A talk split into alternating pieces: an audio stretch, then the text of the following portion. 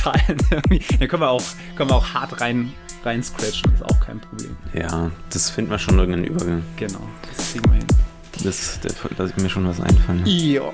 Na guti. Mhm. Soll, soll ich wieder begrüßen?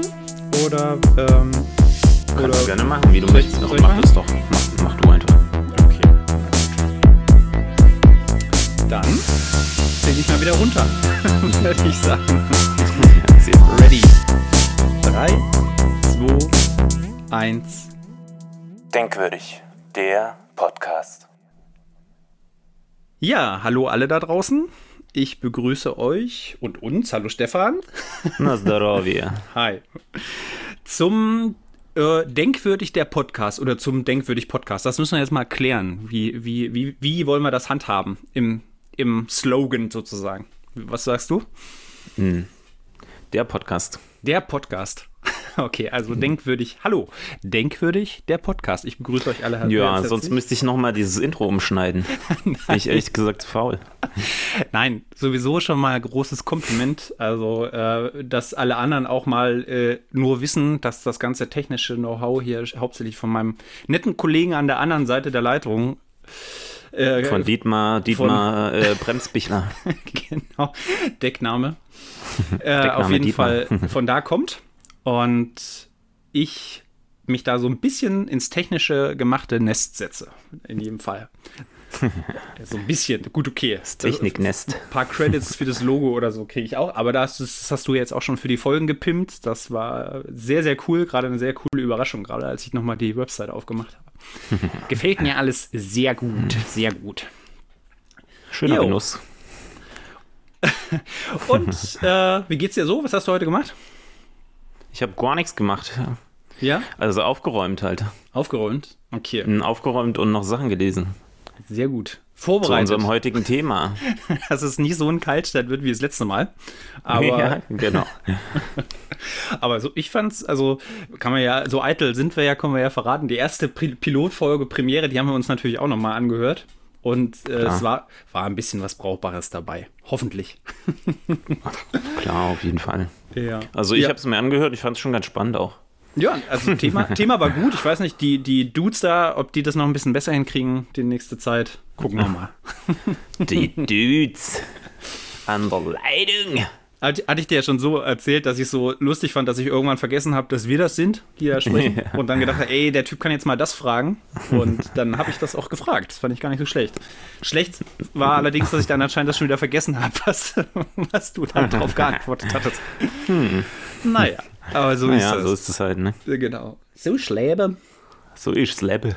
Genau. Schleppe so, mein lieber Stefan. Also, das letzte Mal ging es um äh, Bauen und Bauhaus, die wie der Arbeitstitel war, dann hieß es dann Bauen und nachhaltiges mhm. Bauen und ein bisschen Ästhetik, so ganz leicht angerissen. Mhm. Äh, mal sehen, ob wir heute das, ja, aber es wird wieder so eine ungleiche Verteilung geben. Ne? Also Wahrscheinlich, erst, ja, mal gucken. Ne? Äh, erstes Thema, Mobilität, damit fangen wir an. Und das ist wirklich auch wieder ein ganz, ganz kleines Thema. Ich, also im Vergleich zu nachhaltigen Bauen ist es ja wirklich. Ich wollte gerade denselben schlechten Witz machen, dass es ja recht schnell abgehandelt ist. Schmankerl. Aber ich, kein, es gibt ja kein, kein äh, Recht auf Vollständigkeit sowieso, bei keiner einzigen Folge hier. Gehe ich mal schwer von aus. Es wird immer auch subjektiv sein. Klar, natürlich. Also, heute werden sich das ist also selbst in der Forschung hast du teilweise subjektive, also teilweise Studien können auch immer subjektiv sein. Das sind, Und das du, wird man das auch nie rauskriegen. Ein bisschen Subjektivität schwingt leider immer mit. Wollte ich gerade fragen, ist nicht schon die, die, die Grenzsteckung von der Studie und so, ist das nicht schon immer subjektiv eigentlich? Also Klar. welche Probanden du, du, untersuchst, wie du das Versuchsfeld steckst und so? Ich meine, natürlich versucht man das so gut es geht zu objektivieren, aber Müsste man nochmal gucken. Ich, da gibt es eine Studie dazu. Gibt es eine Studie Subjektivität in Studien trotzdem immer. Ja, ja. Ja, cool. Nächstes Thema schon. Kommt alles auf die, ja. auf die Longlist. Das lässt sich halt nicht ganz vermeiden. Das ja. geht halt einfach nicht. Dafür sind wir halt einfach Menschen. Das, also, das ist auch wie mit Fotografie, ne? Weil Fotografie ja noch die mhm. objektivste Abbildungsweise neben Video ist. Äh, aber trotzdem ist ja, hatte ich auch mal eine lustige Sache drüber gelesen, dass schon die Auswahl des Motivs, die, die, die Art und Weise, auch wenn du Point and, Point and Shoot machst, ist immer mhm. subjektiv, ne? Also, weil mhm. du ja subjektiv auswählst, was du fotografierst, schon mal nur, was du wählst als Motiv. Oder warum du fotografierst, fand ich auch, äh, geht in dieselbe Schiene. Mhm. Wir driften schon wieder ab. Also Mobi Mobilität, das erste Thema. Und da sind wir eigentlich schon wieder bei der Ästhetik. Ja. Und darüber haben wir eigentlich gar nicht so richtig gesprochen, aber lass mich das nochmal ganz kurz sagen. Mhm. Ästhetik ist natürlich auch immer eine Frage der Sozialisation. Ne? Also so ein bisschen haben wir es natürlich gesagt, aber. Nur angerissen, wir haben so das mhm. ganze Thema ja auch. Und damit ist natürlich auch alles. Fotografie ist auch eine Frage der Sozialisation. Ein bisschen haben wir es schon angeschnitten, aber ist egal jetzt. Müssen wir. Vielleicht gibt es da nochmal, gibt es dann ein, wie heißt es, Sequel oder so. Mhm. Ja. Verrat uns das zweite Thema. Das zweite Thema wird Fraktale sein. Und das ist natürlich ein riesiges Thema auch. Ich meine, da kann man sich auch stundenlang verlieren in diesem Thema, wenn man das möchte. Verlieren Und da werden wir aber Wortes, gucken, ja. dass wir da nicht ganz so lange drüber reden. Mal schauen. Ach, wir, wir gucken einfach. Wie viel mal. Lust und wie viel Energie wir dann noch haben. Ich habe das Gefühl, heute wird es länger gehen als in der Pilotfolge, ehrlich gesagt. Mal gucken. Glaubst du als, wirklich? Wer naja, als erstes vom gespannt. Stuhl fällt. Schauen wir mal. Gucken wir mal. okay, dann starten wir mit Mobilität. Ähm, da habe ich als erstes mal wieder eine Eingangsfrage an dich, Stefan. Und zwar, ähm, wann bist du denn, so wenn du jetzt überlegst in deinem Leben, wissentlich ähm, nicht nur mit Mobilität in Berührung gekommen, sondern wann hast du dir das erste Mal über Mobilität so Gedanken gemacht? Ganz, man, ganz, ganz simpel okay. auch, ne, als Kind. Naja, ich würde sogar sagen, das war eigentlich schon relativ früh. Das ist eigentlich schon in der Schule gewesen, in der mhm. so vielleicht in der 11., 12. Klasse, wo man sich dann doch schon Gedanken macht über das eine oder andere Thema. Mhm. Und dann mit Sicherheit schon ein paar Sachen einfach hinterfragt. Mhm. Ach, du bist schon, du bist schon wieder, ich wollte was ganz anderes von dir hören. Ich wollte jetzt hören zum Beispiel, äh, mein erster Mobilitätsgedanke war, als meine Stützräder weg waren. also, naja, aber eine bewusste Auseinandersetzung mit Mobilität ist für mich schon dann im politischen Sinne. Ja. Ansonsten ist Mobilität natürlich alles. Also wenn ich ja. jetzt irgendwelche, wenn ich jetzt irgendwelche Bedürfnisse erfüllen möchte, dann brauche ich in der Regel dafür Mobilität her. Genau. Man merkt gleich, dass du schon der noch eher naturwissenschaftliche Typ bist. ja. Ganz glasklar gleich in, Def in, Definition hier unterwegs. Nee, ich wollte eigentlich darauf hinaus, ähm, wie von der Bedeutung Mobilität her genau das, dass ja eigentlich Mobilität anfängt, eigentlich mit dem ersten Ding, wo du dich dran erinnerst, wo du selber dich von A nach B bewegst irgendwo. Ah, ne? okay, wo ich selber mobil war. Ja, ja, ne, über äh, ja. dann, was Mobilität da. Äh, Puh, sehr gute Frage. Ja, und eigentlich ist es doch bei den meisten das Fahrrad noch. Nicht das Kickboard oder das, was weiß ich, oder doch vielleicht mittlerweile schon, aber eigentlich bei uns ist ja, ist ja das Fahrrad. Klar, auf jeden Fall. Also das erste Mal irgendwo so in der Grundschule, ne, dann gibt es ein paar Leute, die halt irgendwie so ein Fully Mountainbike haben. Mhm. Also ein Mountainbike mit Vorderfederung und äh, in der Mitte eine Federung. Das sind dann meist solche übelsten brachialen Brecher, die irgendwie über 10 Kilo wiegen und eigentlich so richtige Schrottfahrräder sind. Und dann wippt man Aber sich schön da, so die Berge hoch. Das war so die Zeit in den 90er Jahren, wo dann jeder so ein Ding hatte und da hat man natürlich schon Bock drauf gehabt. Genau. Und ich meine, ich hatte dann auch so eins. Leider ist mein Gedächtnis echt ein bisschen schlecht diesbezüglich. Aber Okay. Na, ich, ich, äh, ich kann mich, ist schon wie so, wie so ein Alzheimer-Patient, an die alten Sachen kann ich mich besonders gut erinnern. Ja, ähm, ich hatte so ein ganz kleines, blaues äh, äh, Kinderdamenrad, die haben ja keine, keine Mittelstange, ne? Und, mhm. ähm, und für mich war wirklich, ich kann mich auch wirklich daran erinnern, das war in Reichenbach auf dem, auf dem Volksfestplatz, wie das so schön heißt, im Osten, wo diese, diese multifunktionalen Plätze, die eigentlich die meiste Zeit leer stehen. Ja, ja. Und das war so eine Mischung aus Asphaltkonglomerat und Schlaglöchern mit Schotter drin. Welcher Platz ist denn das nochmal? Da, wo die Sparkasse ist? Oder wer, nee, welcher nee, ist nee, das? Nee, ich glaube, das nee. kennst du nicht, weil das ist äh, ganz im Norden außerhalb des Zentrums. Ich glaube, da bist du noch nie hm, gewesen, okay. ehrlich gesagt. Äh, gegenüber vom, vom ältesten China-Restaurant Reichenbachs. Ich glaube kaum, dass dir das was sagt. Hm, Beim Stand nee, gerade nicht. Aber worauf ich hinaus wollte, ist, äh, dass ich halt auf einmal und wirklich dann, äh, ich kann mich natürlich jetzt nicht mehr ganz im, äh, im Detail daran erinnern, weil ich das erste Mal jetzt die Stütz, Stützräder nicht mehr dran hatte und wirklich alleine gefahren bin. Aber ich kann mich an dieses, wirklich an dieses Gefühl erinnern, wo ich äh, wo ich wirklich da alleine durch die Gegend gegurkt bin. Natürlich äh, nur ein paar Meter weg von meinem Papa oder ja, von meinem Papa eigentlich eher war das damals, der das mit mir geübt hat. Mhm. Und wie da sukzessive dieses Gefühl von eigener Mobilität äh, und Freiheit halt kam. Ne? Also kann man ja erzählen, habe hab ich schon ganz am Anfang unserer Einführung in der ersten Folge kurz angerissen, dass wir ja beide sehr, sehr gerne Fahrrad fahren. Und, mhm. ähm, und das hat sich bei mir so ein bisschen durchgezogen, dass dieses Gefühl der Freiheit äh, äh, immer mit dem, mit dem, mit dem selber entscheiden, wo fahre ich hin, selber mir Sachen erschließen, völlig frei und autark, ohne auch, äh, äh, wo wir ja das The äh, äh, Thema Auto wird ein riesiges Ding sein, ja jetzt gleich auch noch, aber das Fahrrad so das, der erste Punkt der eigenen Mobilität war, ne? Also nach, weißt du das eigentlich, dass ich nach, nach dem Abi gleich ähm, meine erste große Radtour gemacht habe, wo ich äh, ohne jeglich noch nicht mal einen Ersatzschlauch mitgenommen habe und dann bin ich mit so einem Kumpel von der katholischen Gemeinde da aus Reichenbach, bin ich ja ohne jegliche Planung und äh, äh, ich sag mal Plan von, von was passieren könnte, sind wir da äh, an, die Nordsee, äh, an die Ostsee gefahren, äh, Rügen Capacona, sind wir da hoch, hochgegurkt. Und ich hatte, wie gesagt, noch nicht mehr Werkzeug mit. Nur einen, einen riesigen Wanderrucksack, wo von heute noch mein Hintern Probleme hat, weil ich mir keine Gepäcktaschen und sowas wusste ich alles nicht. Ich habe einfach mein Mountainbike mir gesattelt und einen großen Rucksack drauf gemacht. Und dann sind wir da losgefahren. Ja, krass, äh, nee, das wusste ich in der Tat nicht. Wusst, wusst, wusstest du nicht? Ja. Aber, aber das meinte ich einfach so, dass, dass äh, hast du mal so solche Fahrradtouren gemacht eigentlich? Das wollte ich jetzt von dir wissen. Wo ich nur mit dem Fahrrad dieses, unterwegs war. Wo du, ist egal, nicht über, über jetzt mit Übernachtung, aber dass du irgendwo mal hingefahren bist, nach Berheide oder nach äh, ähm, so ein bisschen weiter, so, wo du am weitesten weg warst, alleine von zu Hause und wo du so ein richtiges Gefühl von Freiheit hattest. Das wollte ich dir so ein bisschen in den Mund legen. Ich weiß nicht, mm. ob das mm. klappt. Okay, schwierig. Naja, kann ich gar nicht so sagen. Hat's, weiß ich okay, gar nicht. Hattest du vielleicht gar nicht. Okay. Du warst, ah. warst eher schon sozialer unterwegs. Du warst, hast du ja bei Traktor bei Heide eher Fußball gespielt. ja. Traktor bei Heide. Aber macht, macht ja nichts. Also, ähm,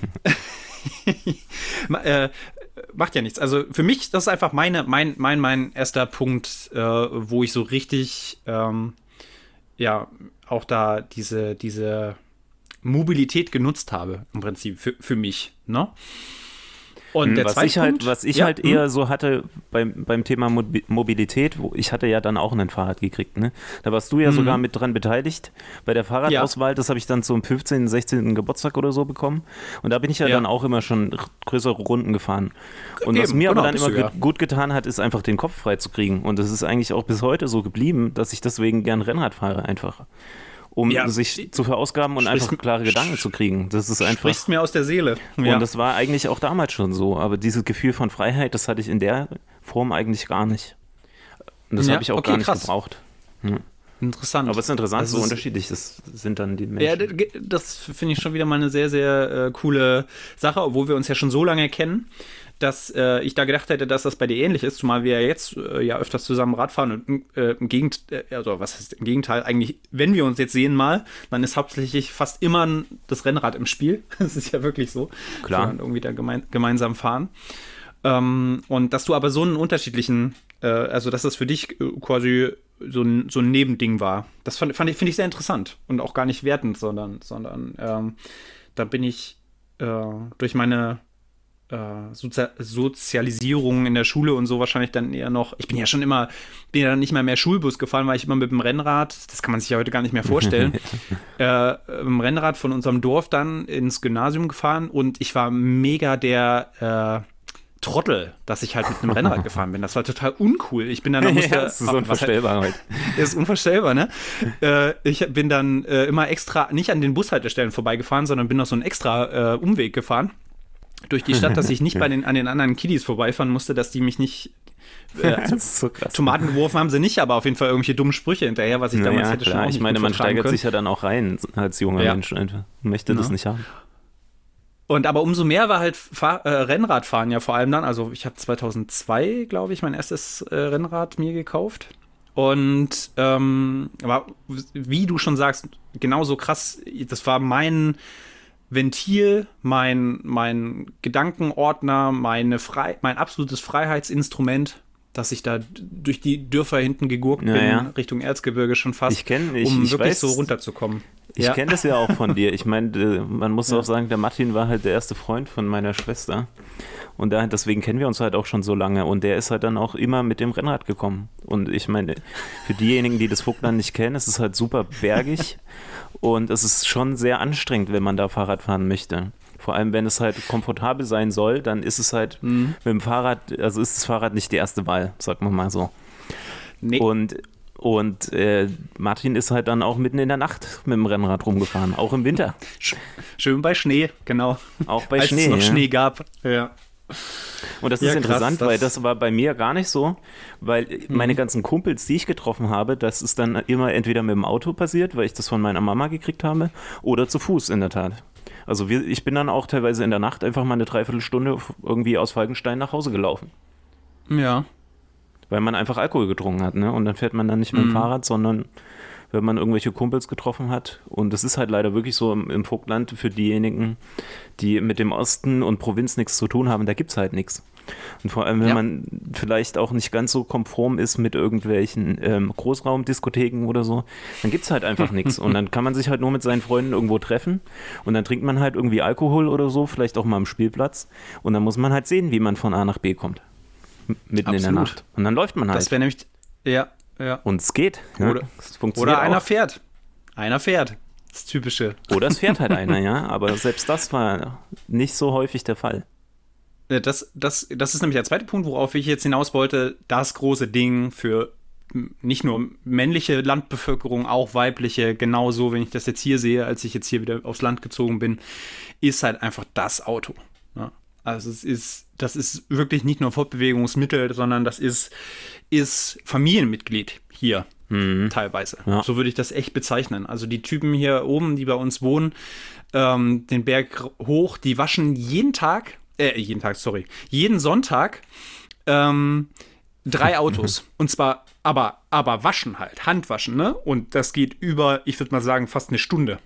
Und wirklich, Gott, das ist auch bei. Regen, waschen die ihre Autos. Die pflegen die wie äh, äh, sehr, sehr umhegte Haustiere.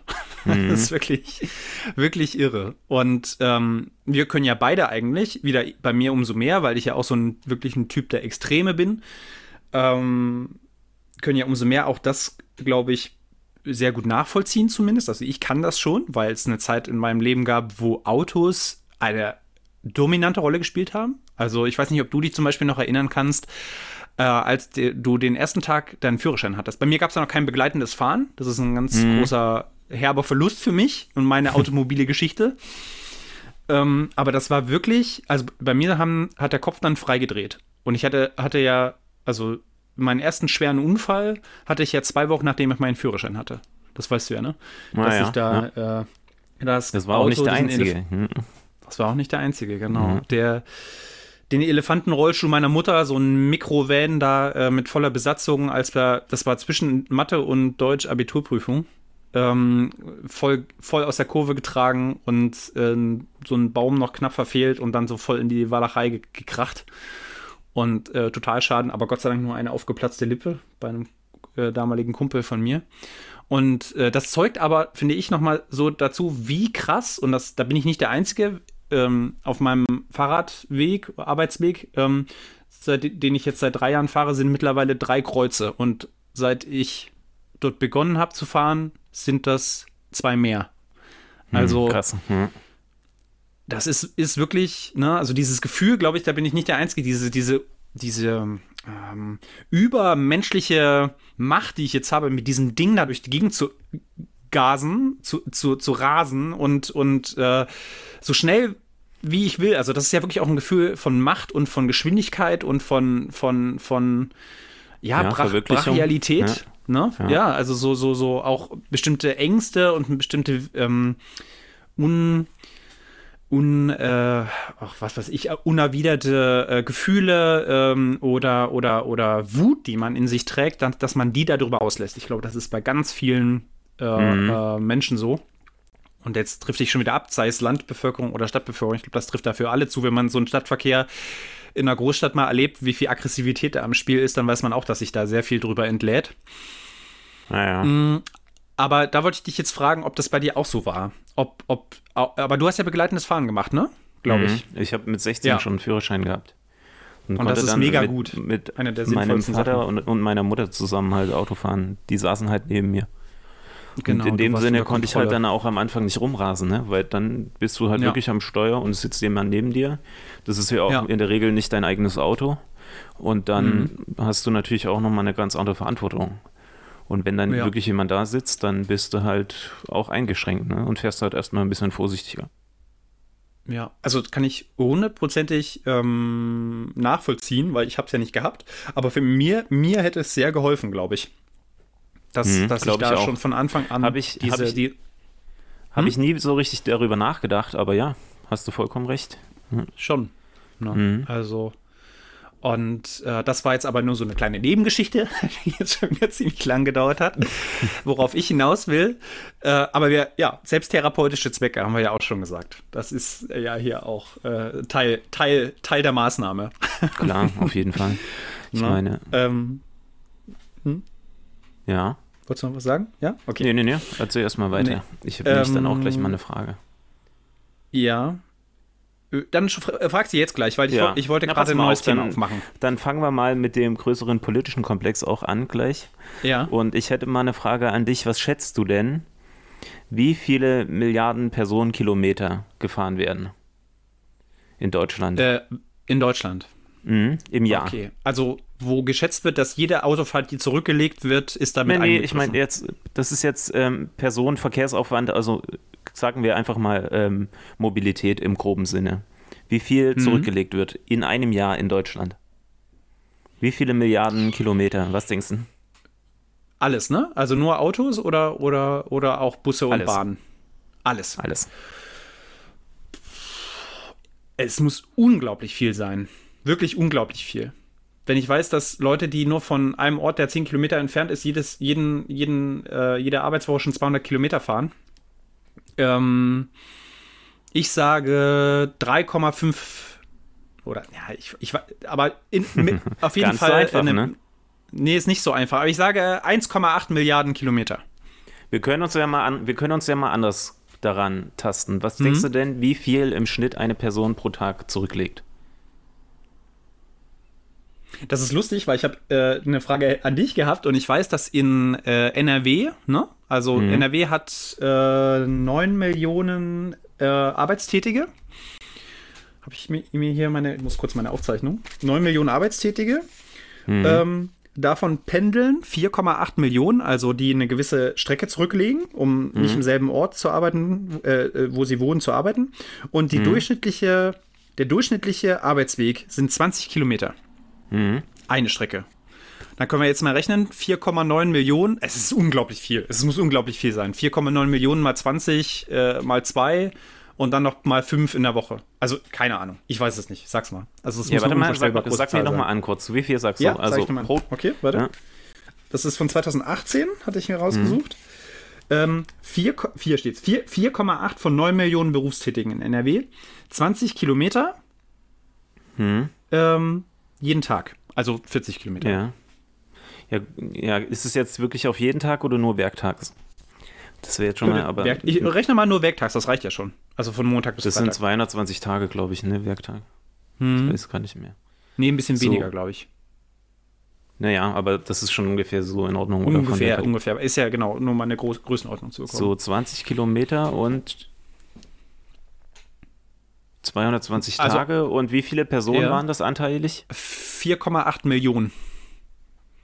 4,8 Millionen in NRW. Hm. Dann müsste man, wie viele Einwohner hat NRW? 16. Äh, warte, also 4,8 Millionen. Rechnest du gerade äh, im Rechner das zusammen? Ja, ja. Okay. Ja, schwierig. Also da kommen wir nicht ganz hin auf die Zahl. Ich sag jetzt einfach mal, wenn wir jetzt mal, wenn wir jetzt mal auf Deutschland uns das runterbrechen, jetzt würde ich einfach mal schätzen, ja. wenn wir jetzt mal sagen, wirklich im Schnitt pro Tag legt jeder 20 Kilometer zurück. Einfach mhm. mal so eine pauschale Zahl. Ja. Jetzt überlegen wir uns mal, wenn wir jetzt 20 Kilometer pro Tag und wir sagen ja. jetzt jeden Tag im Jahr, dann sind es schon mal 20 mal mhm. 365 mal ja. 80 Millionen. Ich meine, da spielen sind noch Millionen. Kinder mit drin. Ja.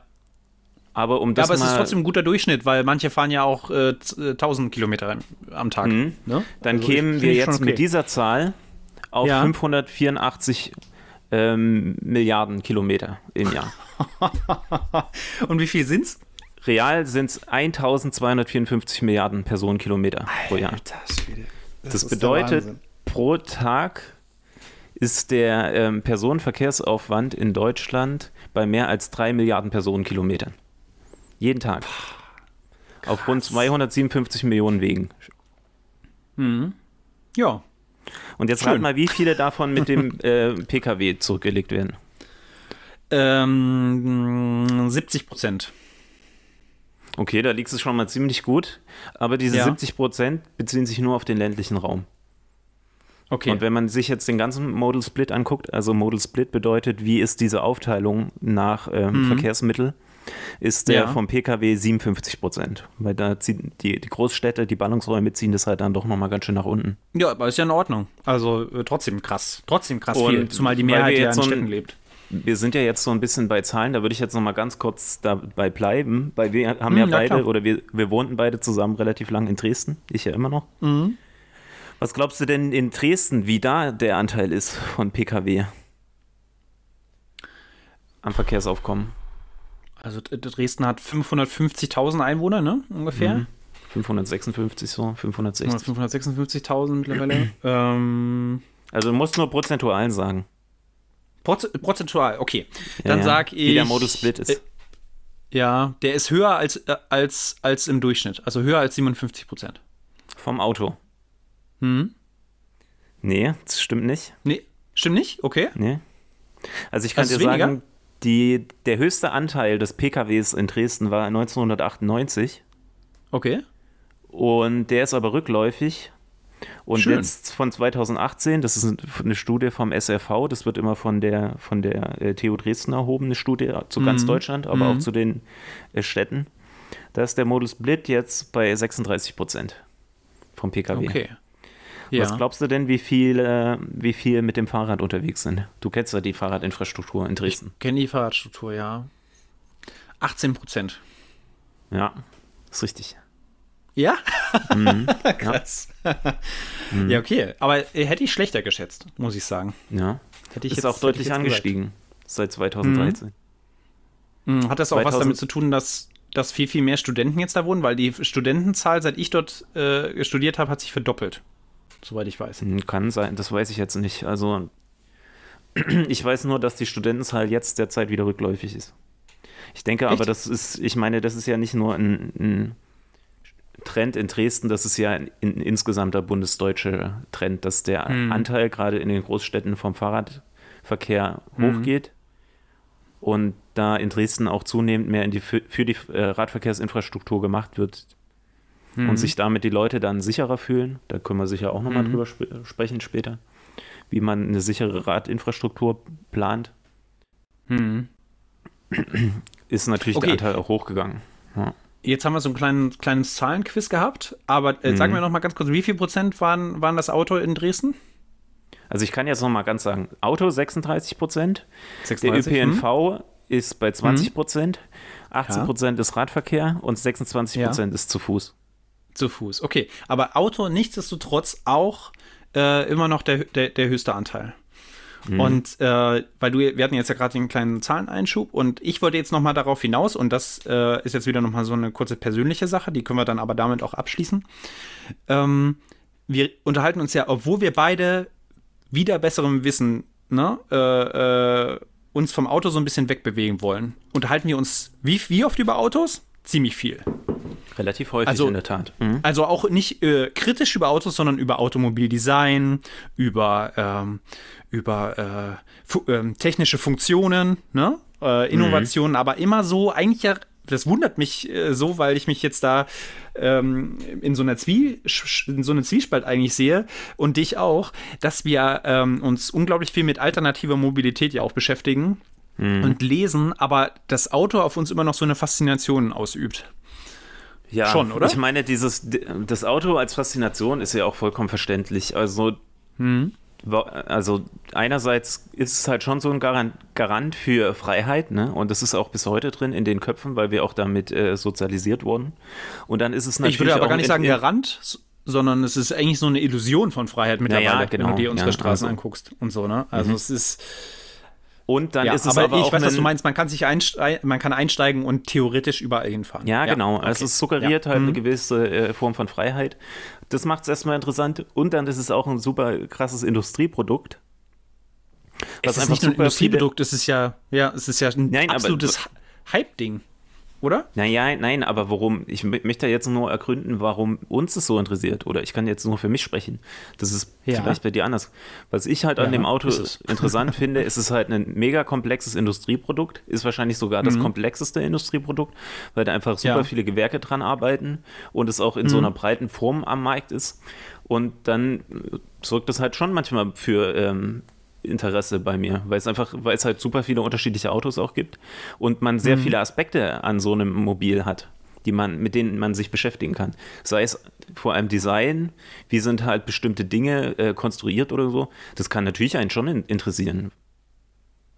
Bei mir ist es wirklich, ähm, wir haben Schnittmengen da, aber bei mir ist mhm. es wirklich noch, noch mehr und krasser, äh, die äh, nur, dass ich mich auf der Straße umdrehe und denke, boah, krass, ist das schön.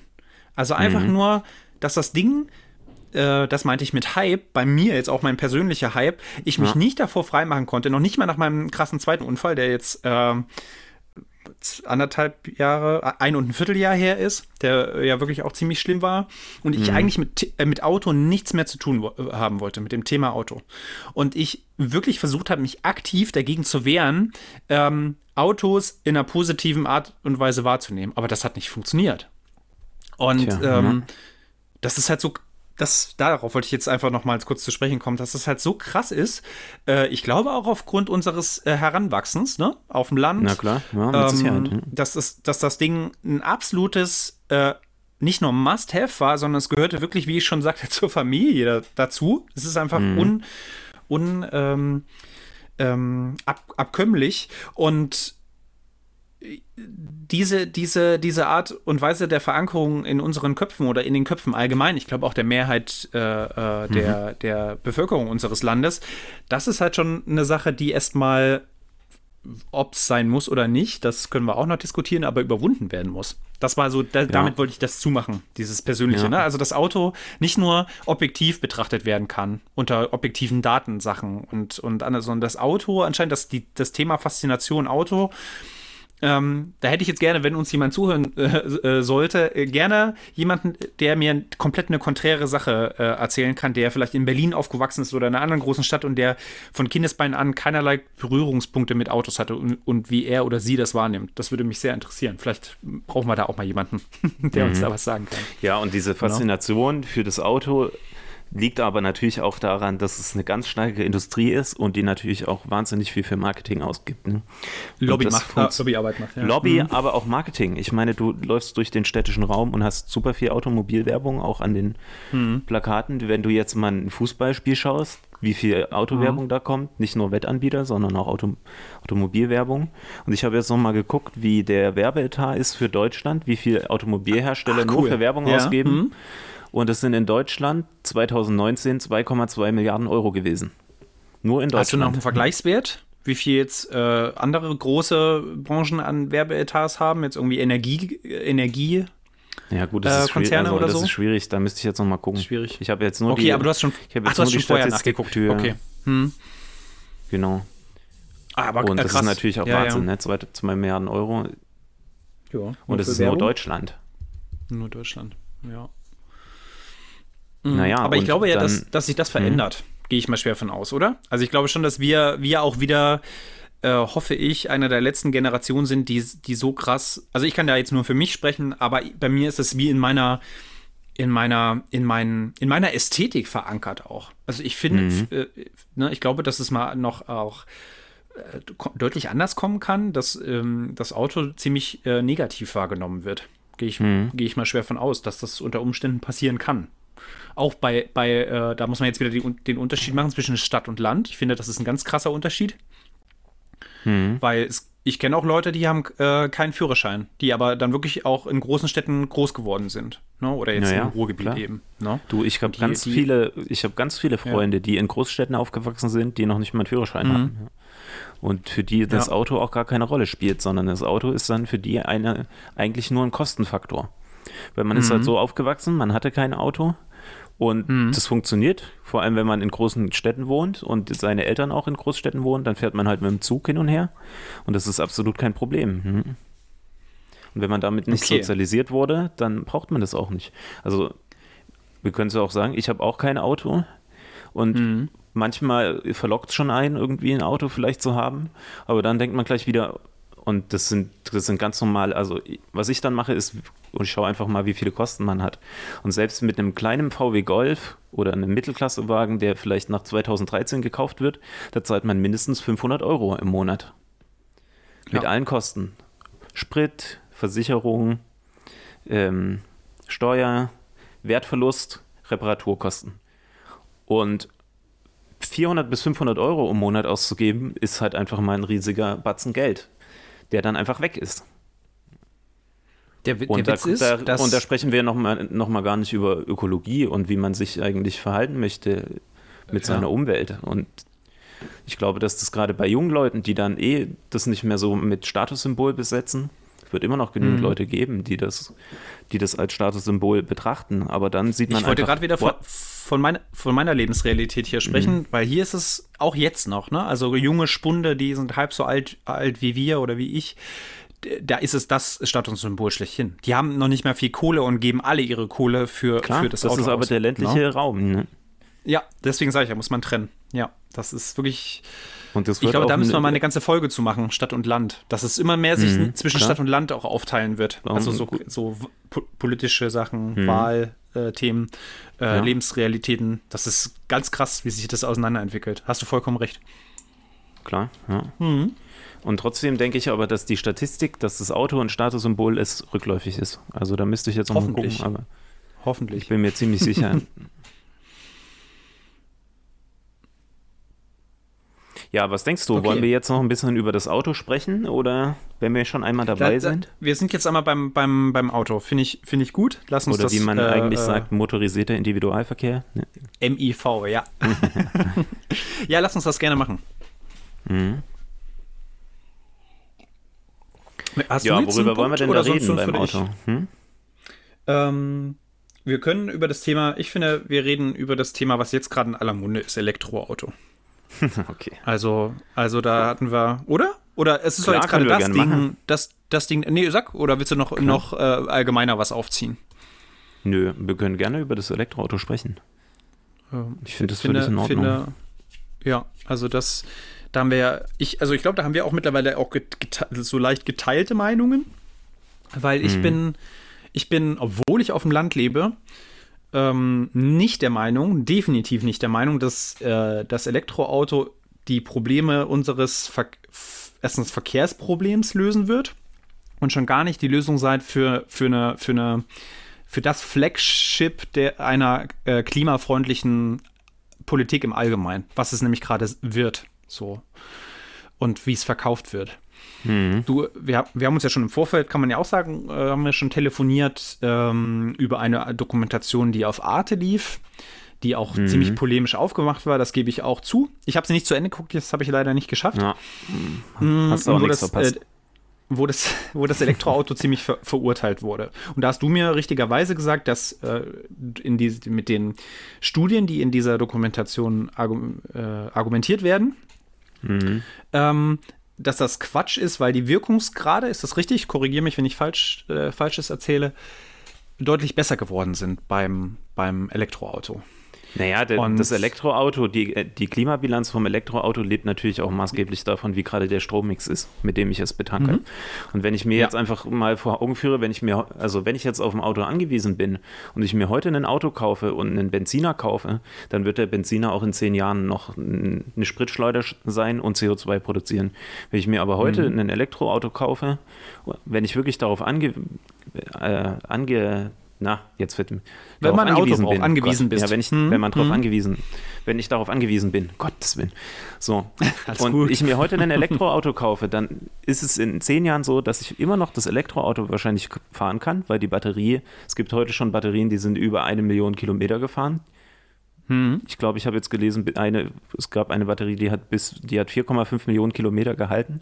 Da sind wir ja schon hm. lange, weißt du, ein Verbrenner wird im Schnitt 200 bis 400.000 Kilometer gefahren. Ja, 400.000 Kilometer ist ja. schon wahnsinnig viel hm. und dann wird es verschrottet mhm. oder nach Afrika geschickt. Und da läuft es dann ja. weiter. Und damit genau. ist schon mal die Batterie, wenn die eine Million Kilometer aushält, gar kein Problem. Also die, mhm. die hält über den kompletten Zyklus des Autos durch und mhm. was ich aber noch sagen wollte für, für mein Argument am Anfang, wenn ich jetzt ein Elektroauto kaufe und der Strommix, also der, der Anteil von erneuerbaren Energien am Strommix war 2020 56 Prozent, glaube ich, in Deutschland. Und je besser dieser Anteil so wird oder je so höher viel? dieser. Ja. So viel? Kannst du ja gerne nochmal suchen, kurz, während ich. Äh, das waren aber, glaube ich, 56 Prozent. 56 Prozent. Äh, vom allgemeinen Energiemix 56 Prozent. Hm, guck mal. Guck mal, Strommix Deutschland 2020. Bin mir ziemlich sicher. Hätte, das nicht, äh, hätte ich das nicht mitkriegen, äh, so, äh, hätte ich das nicht mitkriegen sollen, dass das überall ganz groß steht. Das erste Mal in Deutschlands Geschichte ist der Strom ähm, wird mehr äh, regeneriert. Oder war das vielleicht sogar? vielleicht war es das auch. Okay, das will ja, ich nicht 55,8 Prozent. Erstes. Äh, ja, cool. Hier von Fraunhofer okay. ISE. Ähm, hm. 55,8 Prozent der Nettostromerzeugung ist durch erneuerbare Energien. So, und jetzt kommen wir nochmal auf das Elektroauto zurück. Wenn hm. ich jetzt wirklich ein kleines ja. Elektroauto habe, und der Strommix immer mehr erneuerbaren Energien anteilig hat, dann wird natürlich ja. auch das Elektroauto immer besser. Und deswegen okay, ist es aus meiner Sicht, hm? das ist hm? aus meiner Sicht dann, ja, also dann, wenn man jetzt wirklich ein Auto braucht und man muss sich ein neues kaufen, das ist sicher auch nochmal, steht zur Diskussion. Aber dann kann man also nicht verargumentieren, dass da das Elektroauto super schlecht ist. Und es gibt das, halt jetzt das, diese eine Studie, ja, ne, die hm? ich dir auch geschickt habe, ja. von der von der Uni in, na, in äh, den Niederlanden. Und da hat man zum Beispiel eine Mercedes C-Klasse mit einem Tesla Model 3 verglichen und auf den gesamten Lebenszyklus. Also, du meinst Energie Verbrenner und Verbrenner genau, Mercedes und, genau. und Elektro. Zwei Mittelklasse-Wagen. Hm? Ja. Und da macht man aber die Gesamtbilanzen. Ne? Man muss es natürlich irgendwie ein mhm. bisschen abschätzen, weil man als Universität nicht komplette Einblicke hat in die, in die Automobilfirmen. Die halten das natürlich auch unter Verschluss. Man weiß es nicht ganz mhm. genau. Und die haben aber, also die, diese, diese Batterie ist eigentlich das große Problem bei der Erzeugung, weil die sehr viel ähm, CO2 erzeugt, weil sie halt sehr energieaufwendig ist. Und da gibt es halt unter, unterschiedliche Studien. Ich glaube, so 150 Kilogramm pro Kilowattstunde muss man rechnen. Und ähm, je, je, kleiner die Batterie ist, desto weniger Energie brauche ich natürlich auch für die Herstellung. Je größer, desto mehr. Und okay, wenn ich aber jetzt, jetzt kurz, wenn ich jetzt hm? alle CO2-Emissionen bilanziere, dann gibt es mhm. halt, dann sagt halt diese Studie von der Universität in Niederlande, ich gucke gleich nochmal, welche das war, ich finde es gerade mhm. nicht mehr, dann, dann ist das Elektroauto über den, also über den gesamten Lebenszyklus 65 Prozent weniger, hat es 65 Prozent weniger CO2-Emissionen. Mhm. Okay. Und dann kommt aber Jetzt. da auch noch dazu, dass theoretisch die Batterien eigentlich heute schon ziemlich gut recycelfähig sind. Weil, und die Im, müssen im eigentlich gar nicht recycelt werden müssen. Weil du sie als Wallbox noch weiter benutzen kannst und so. Nee, du, nee, das macht ja zum Beispiel Audi auch heute schon. Also die, die haben mhm. zwar nicht viele Elektroautos, aber die, die ausgemustert werden, da nehmen sie einfach diese Batterie-Packages und mhm äh, machen die in den Grid und nutzen die dann als Stromspeicher. Und die Stromspeicher ja, als, sind als, als, genau, genau. als ja, die sind dann halt ein Puffer zum Beispiel ja. für erneuerbare Energien. Okay. Was jetzt aber nicht dann dazu führt, dass das Elektroauto per se eine gute Sache ist. Also ist es aber in Referenz zum Verbrennungsauto oder ein Auto mit Verbrennungsmotor mhm. auf alle Fälle eine bessere Wahl. Das ist eine ganz so ähm, und das ist eben eine ganz auch, wichtige Sache. ja noch mal ganz kurz, jetzt, sind wir einmal, jetzt rede ich noch mal kurz über diese Arte-Doku. Und das hat mich halt genervt an dieser Doku, weil das wirklich so wahnsinnig große Polemik ist und man am Ende das Gefühl kriegt, man kann eigentlich gar nichts mehr machen und sollte eigentlich weiter äh, fossile Energieträger fördern und in seinem äh, Verbrennungs-SUV sitzen weil es eben so polemisch aufge also so polemisch war einfach, dass man am Ende überhaupt nicht mehr wusste, was, was soll ich denn jetzt eigentlich noch tun? Und das finde ich halt einfach, ist ist eine ganz schlechte Herangehensweise an real existierende Probleme, weil es macht nichts besser. Und man, man also es gibt ja noch nicht mal irgendwie einen Vergleich wirklich von unterschiedlichen Verkehrsträgern und man argumentiert ganz sachlich, da ist der Nachteil vom Elektroauto, da gibt es Probleme, da sollte man vielleicht eher mal einen Zug nehmen, sondern man, man haut halt irgendwie die ganze Zeit irgendwelche Verschwörung, Verschwörungen noch in irgendeinem verrückten Kontext rein in ein großes Potpourri und am Ende hat eventuell sogar der Zuschauer noch das Gefühl, ach, ich fahre jetzt, ich sollte jetzt auf alle Fälle weiter meinen Verbrennung, Verbrenner fahren oder mir sogar einen Verbrenner wieder zulegen. Ja, da, da stimme ich dir vollkommen zu. Und das bringt uns halt in der Debatte kein, ja. kein bisschen weiter. Kein, und dann, ja. dann finde ich es halt einfach mega schade darum, dass 90 Minuten meiner Lebenszeit einfach weg sind und ich mir das einfach gar nichts gibt, weißt du? Also ich, ich mhm. kann daraus gar nichts ziehen und das finde ich halt einfach super schade, sondern es erzeugt eigentlich nur Aufmerksamkeit für die Doku selber mhm. weil sie einem Angst macht und so pompöse Bilder mit Musik einzeigt und das finde ich halt dann einfach nicht gut. Das, da, äh, kannst du noch mal ganz kurz sagen, heißt, hieß sie Umweltsünder E-Auto? Ich glaube, so ja, hieß glaube, sie, ne? Ja. Können das wir auch ist, verlinken, äh, diese Doku. Ich habe sie gerade schon parallel gesucht, ich finde sie nicht mehr in der Mediathek. Und da ich glaub, wurden dann halt auch teilweise wirklich sehr veraltete Studien, veraltete Studien zur CO2-Bilanz vom Elektroauto zitiert, die aber überhaupt nicht, also warum sollte man eine Doku von vor 20 Jahren oder 15 Jahren zitieren, wenn es heute schon ganz viele andere gibt, auch von Universitäten, mhm. wo man weiß, da ist ein gewisser Mindest, äh, ja, eine, eine, gewisse, eine gewisse Mindestqualität da in der Studie. Mhm. Warum überhaupt? Also welchen Sinn hat es dann? Das, das mhm. verstehe ich einfach nicht.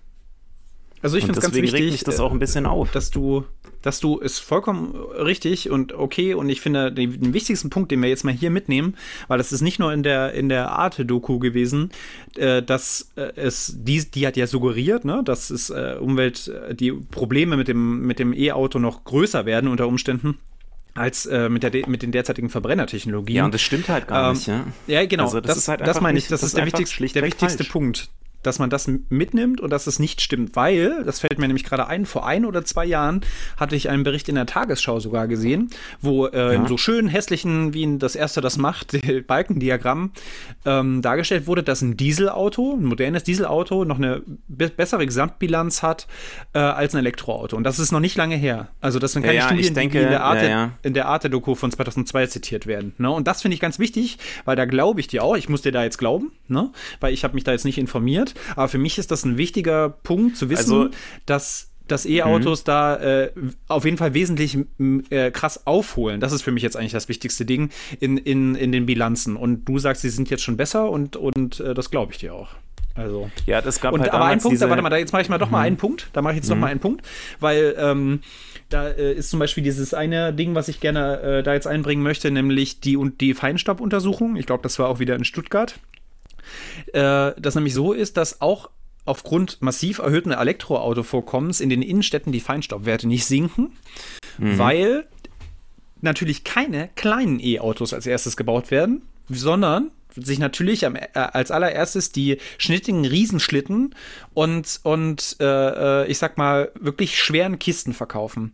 Und ein, im Durchschnitt ein, ein, Auto, ein Elektroauto äh, mit denselben Ausmaßen wie ein Verbrennerauto wesentlich schwerer ist. Noch. Noch, muss mhm. man dazu sagen. So.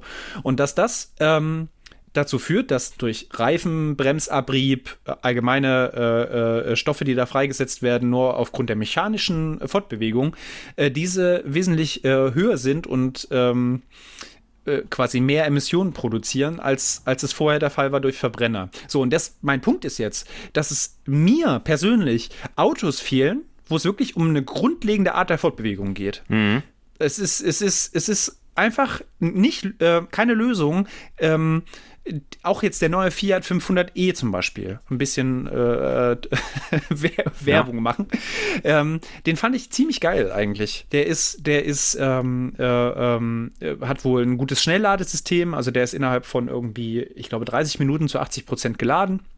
Er hat eine, mhm. eine WLTP-Reichweite von, äh, Reichweite von über 300 ähm, km/h und ähm, äh, ist äh, wiegt 1,2 Tonnen, glaube ich. Und das geht ja. nämlich noch. Also das ist wirklich ja, dann mal ein Auto, ähm, wo man sich ernsthaft mal überlegen kann, ob das äh, äh, als realistisches, normales Fortbewegungsmittel äh, fungieren kann. Für mich ist es aber nicht ein Tesla, der 2, ich weiß nicht, wie, wie, die, wie viel die wiegen, aber die wiegen um die 2 Tonnen, ja. glaube ich. Mhm. Und ähm, ja. mhm. Hm? Okay, willst du ich da wieder einhaken? also mir, mir geht es nur darum, diese, dass, dass diese Meld ja? Ich wollt, möchte nur mal was, was zu dieser Meldung von ja. der Tagesschau sagen. Weil diese Meldung, ja. das war bestimmt, die bezog sich bestimmt auf die IFO-Studie, die damals publiziert wurde, wo man das von einem sein. riesigen Akku ausgegangen ist, 100 Kilowattstunden und einem ähm, mhm. viel zu geringen Anteil erneuerbaren Energien am Strommix. Und da kam eine gigantisch hohe äh, CO2-Emission pro Kilo, gefahrenen Kilometer raus, nämlich irgendwie ja. 155 Gramm pro 100 Kilometer. Und also mhm. diese Studie war fachlich einfach so schlecht und äh, da frage ich mich halt dann auch wiederum, was machen denn eigentlich die Redaktionen im, dann? Also mhm. diese Studie wurde ganz oft zitiert und es kam eigentlich danach raus, dass die Studie eigentlich so von ihrer Herangehensweise fachlich ganz schlecht gemacht war. Und da verstehe ich mhm. aber dann auch nicht, dass die, dass die Redakteure der, bei der Tagesschau oder auch beim Spiegel oder so erstmal sich diese Studie angucken, sondern weißt du, da ist dann eine Studie, die dann irgendeine Headline hat und die wird dann natürlich aufgegriffen und dann irgendeine Nachricht rausgehauen. Wir wissen aber jetzt aber aufpassen, ohne dass wir man so ein bisschen nicht. Mhm. Wir wissen jetzt aber gerade nicht, ob es diese Studie war. Da müssen wir das mal gucken. Das war die IFO-Studie, bin ich mir ziemlich sicher. Gucken wir mal, ob, ob wir das verlinken können. Nicht, dass wir uns jetzt hier, dass wir jetzt ragen und dann war es eine andere Studie.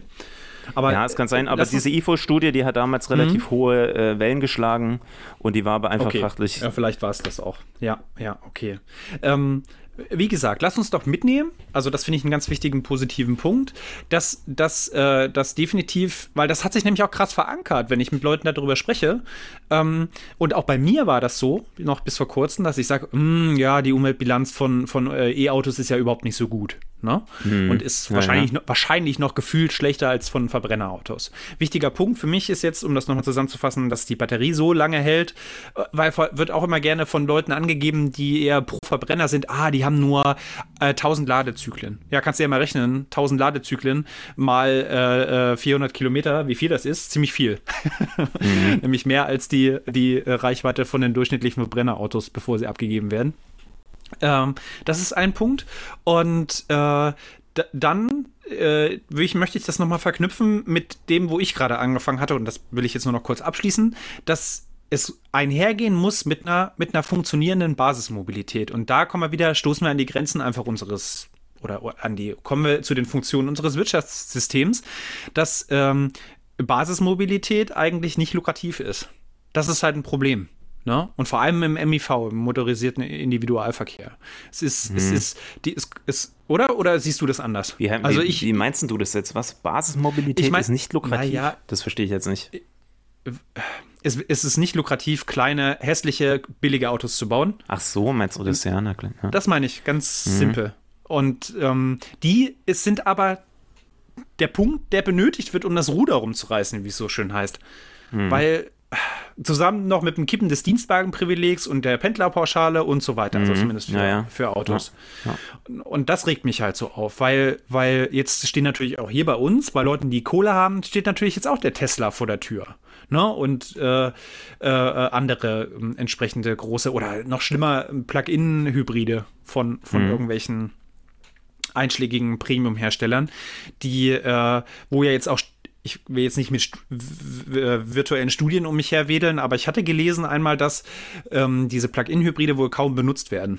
Ja, genau. Also, dass die, die Leute halt das Ding einfach als. Die, die Plug-in-Hybride haben halt den mhm. Vorteil, mhm. ne, du kriegst einerseits staatliche Förderung dafür. Genau, und die werden bilanziell mit, ziemlich, mit einem ziemlich geringen CO2-Äquivalent ja. pro 100 Kilometer angesetzt. Und mhm. damit mhm. sind die natürlich übel zu Screenwashing, weil die Automobilfirmen doppelt davon profitieren. Die kriegen also dann ja. einmal ihren Flottenverbrauch runter und die Förderung noch genau. dazu. Und real wird es halt kaum genutzt.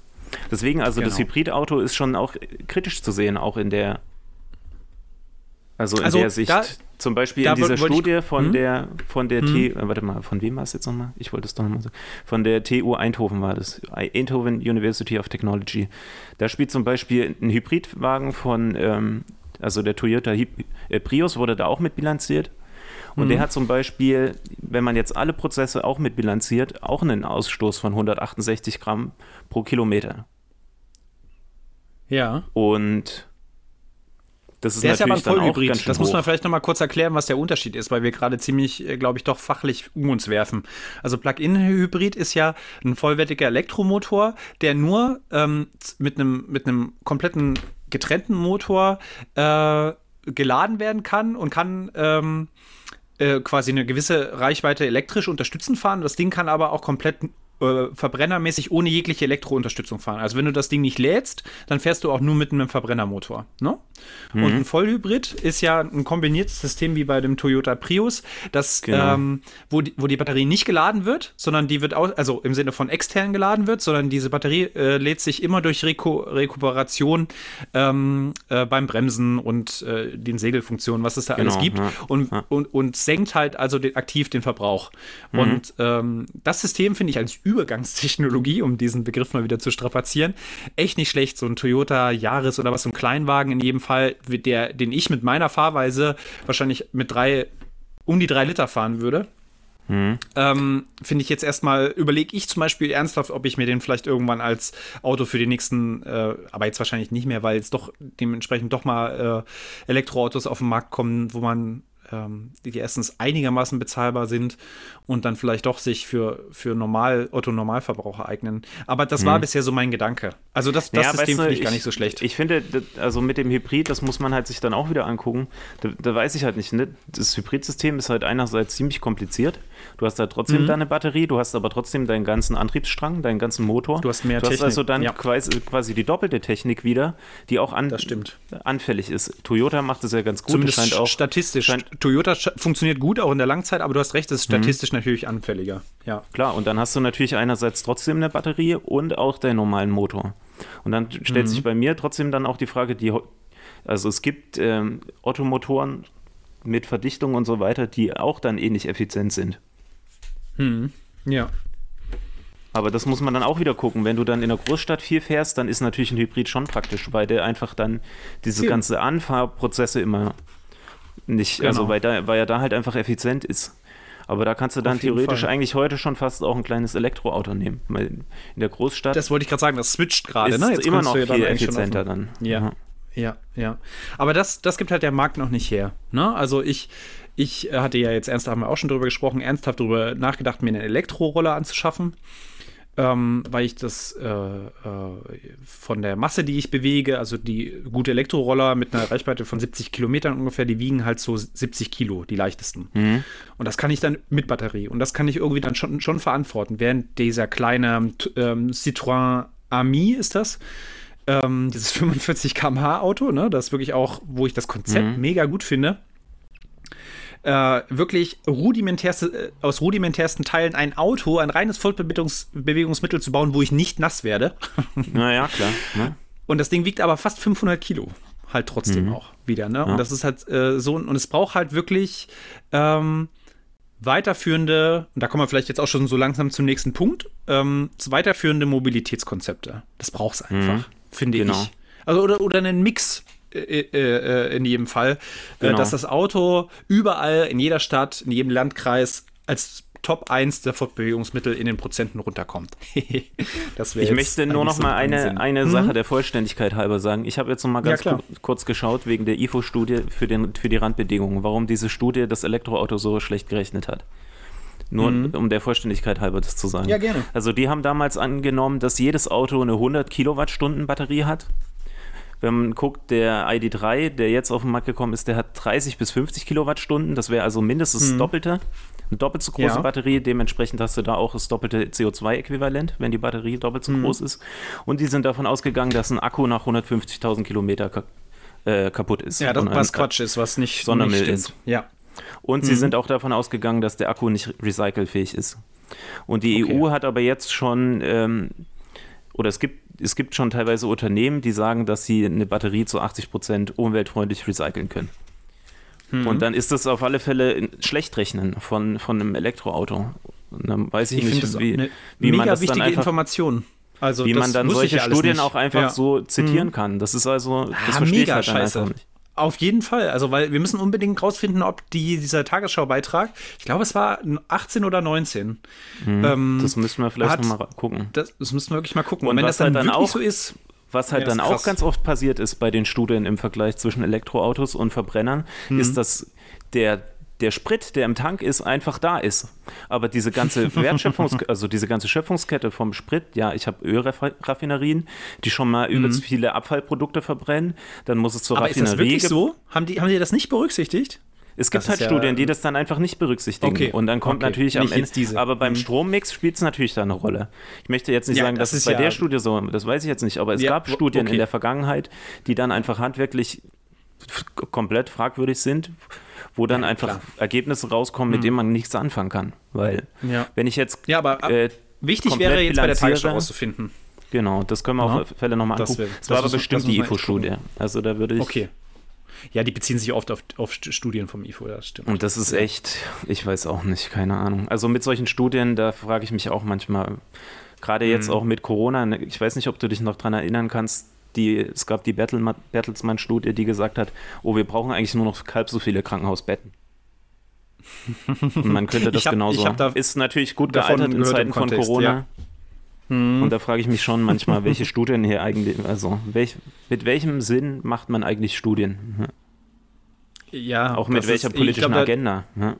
Ich wollte gerade sagen, mit welchem Hintergrund, äh, mit welchen ähm, äh, Finanzierungen, das fand ich auch sehr interessant, äh, dass äh, mehr, eine Mehrzahl der Stu Studien aus der Privatwirtschaft ähm, gesponsert werden in der, in der universitären Forschung. Vielleicht weißt du da auch mehr, aber ja, es ist auf jeden Fall so, dass. Halt, ne? Genau, genau. Dass ein sehr, sehr großer Anteil an Geldern, die Forschungs, ähm, allgemein Forschungen finanzieren, eben aus der Privatwirtschaft kommen. Mhm. Und das ist natürlich dann, hat natürlich immer ein Ziel. Das ist wie bei mhm. uns.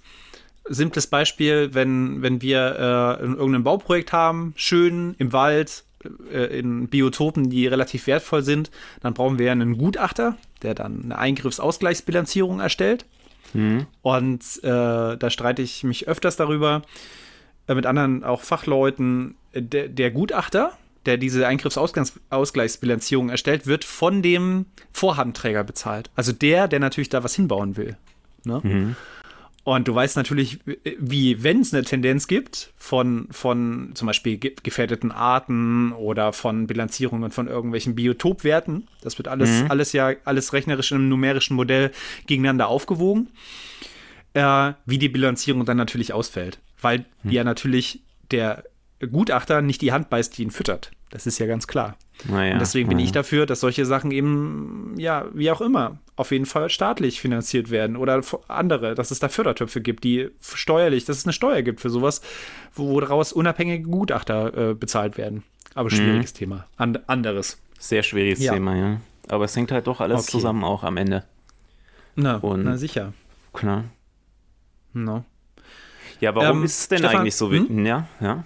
Hm? Nee, nee, sag, sag, sag. Ich wollte, ich wollte jetzt, jetzt eigentlich nur noch mal, ich wollte jetzt eigentlich nur noch mal darauf zu sprechen kommen, weil ähm, wir haben ja eigentlich dieses große Ziel bis 2050 eine Reduktion aller unserer äh, CO2-Gase äh, oder äh, klimaschädlichen Gase durchzuführen in der mhm. Gesellschaft. Also da geht es natürlich ja. vorrangig um die CO2-Emissionen.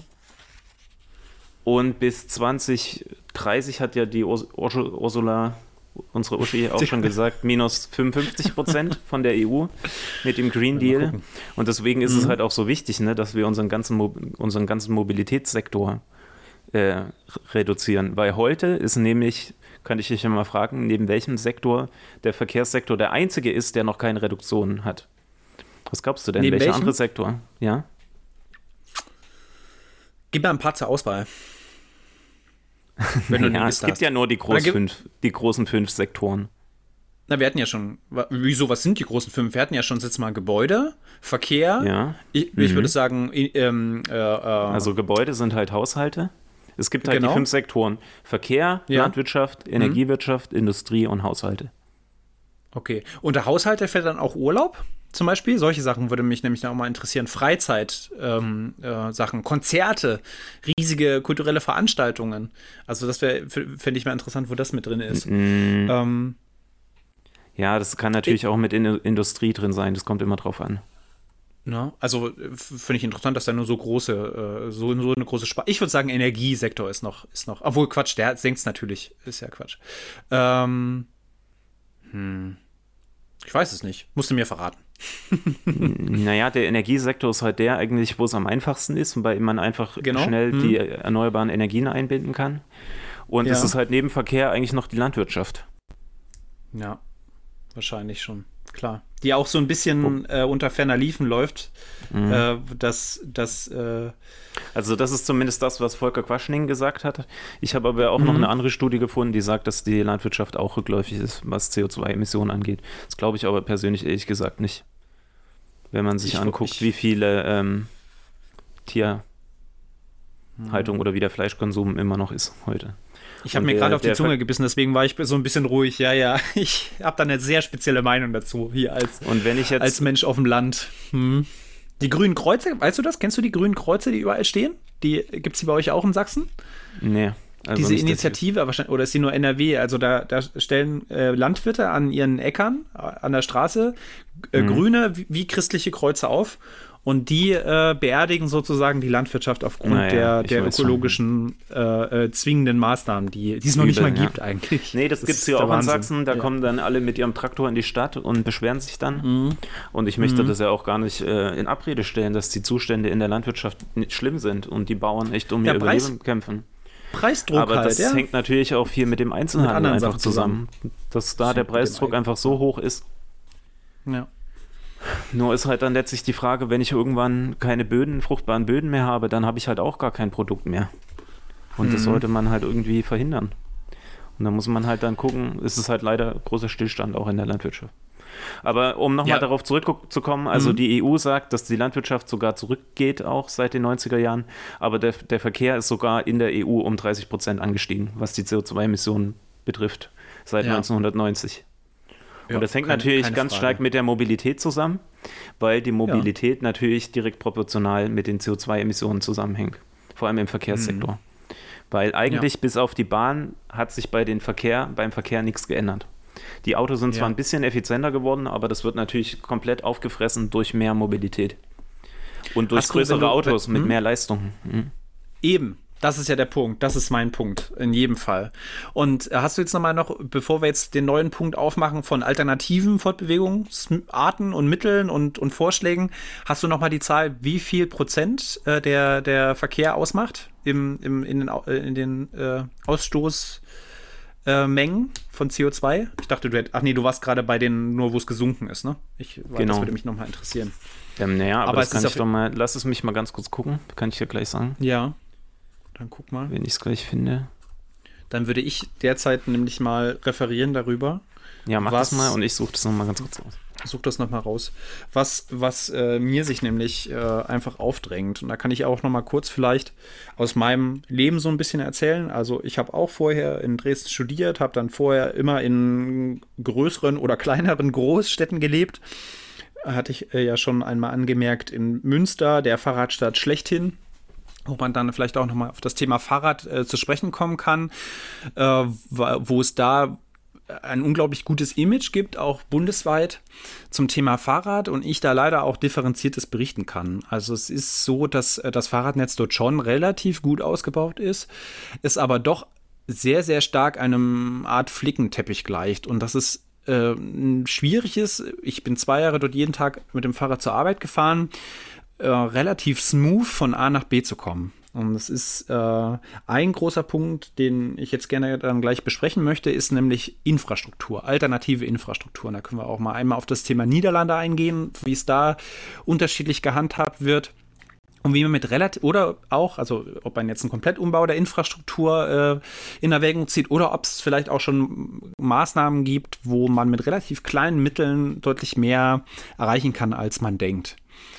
Und ähm, das wäre jetzt das Thema Fahrrad. Meine Münsterstation in äh, Düsseldorf war es dann eben nochmal wesentlich gedrängter. Da bin ich auch hauptsächlich mit dem Fahrrad unterwegs gewesen, ähm, was sich dort nochmal deutlich schwieriger gestaltete, weil natürlich die Enge und die Dichte, vor allem Verkehrsdichte, sich natürlich nochmal deutlich größer zeigt.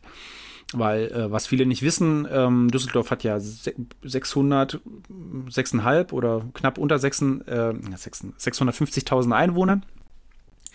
Und der, äh, die, Das Stadtgebiet aber an sich im Areal ist sehr, sehr, sehr klein. Also es ist äh, wesentlich kleiner noch als zum Beispiel von Leipzig und Leipzig hat über 100.000 äh, oder knapp 100.000 Einwohner weniger. Also es ist eine unglaublich dicht bebaute Stadt.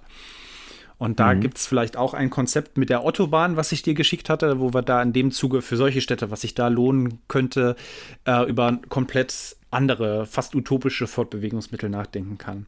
Und jetzt, um mhm. den Kreis zu schließen, ich wohne ja derzeit im Sauerland äh, ist es einfach so, dass äh, das Auto hier einfach immer noch das Nonplusultra ist. Es gibt kaum andere Infrastrukturen, anderen ÖPNV. Es gibt einen Bus, wo ich mich mal informiert habe.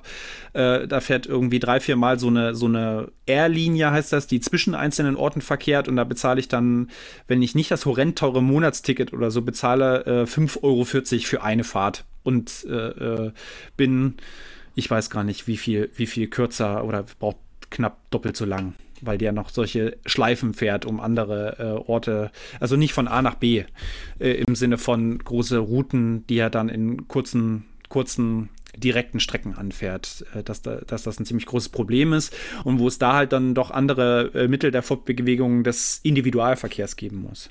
So, das wäre jetzt so mal der Einstieg in die mhm. al alternativen Fortbewegungsformen. Hast du was gefunden jetzt währenddessen? Ja. Mhm. Mhm. Also wir können das nochmal aufschlüsseln nach Sektoren.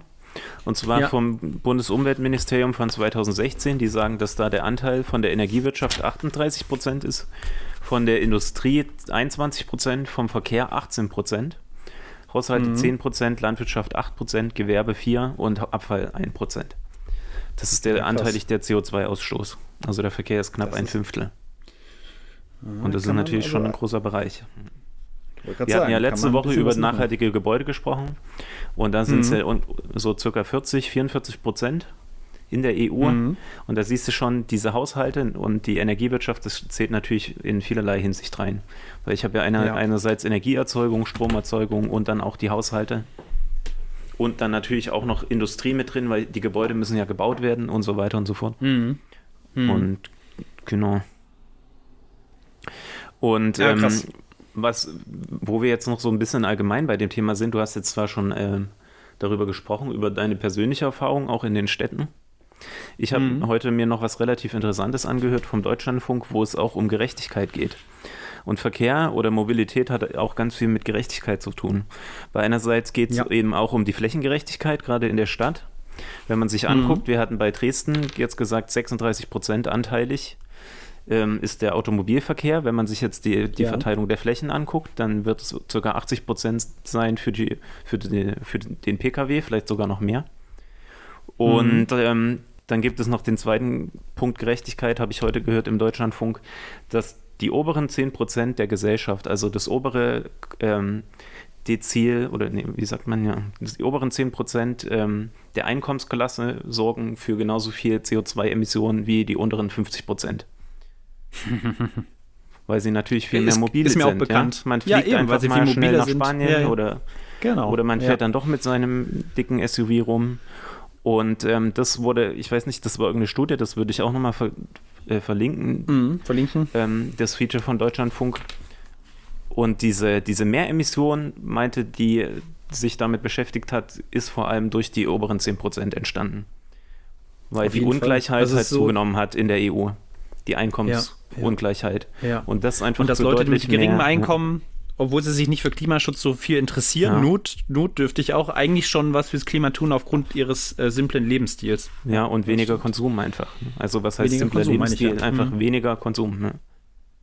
Ja, aber das, meint, äh, das war ja nicht negativ gemeint. Es war einfach nee, nee, so gemeint, dass, ja.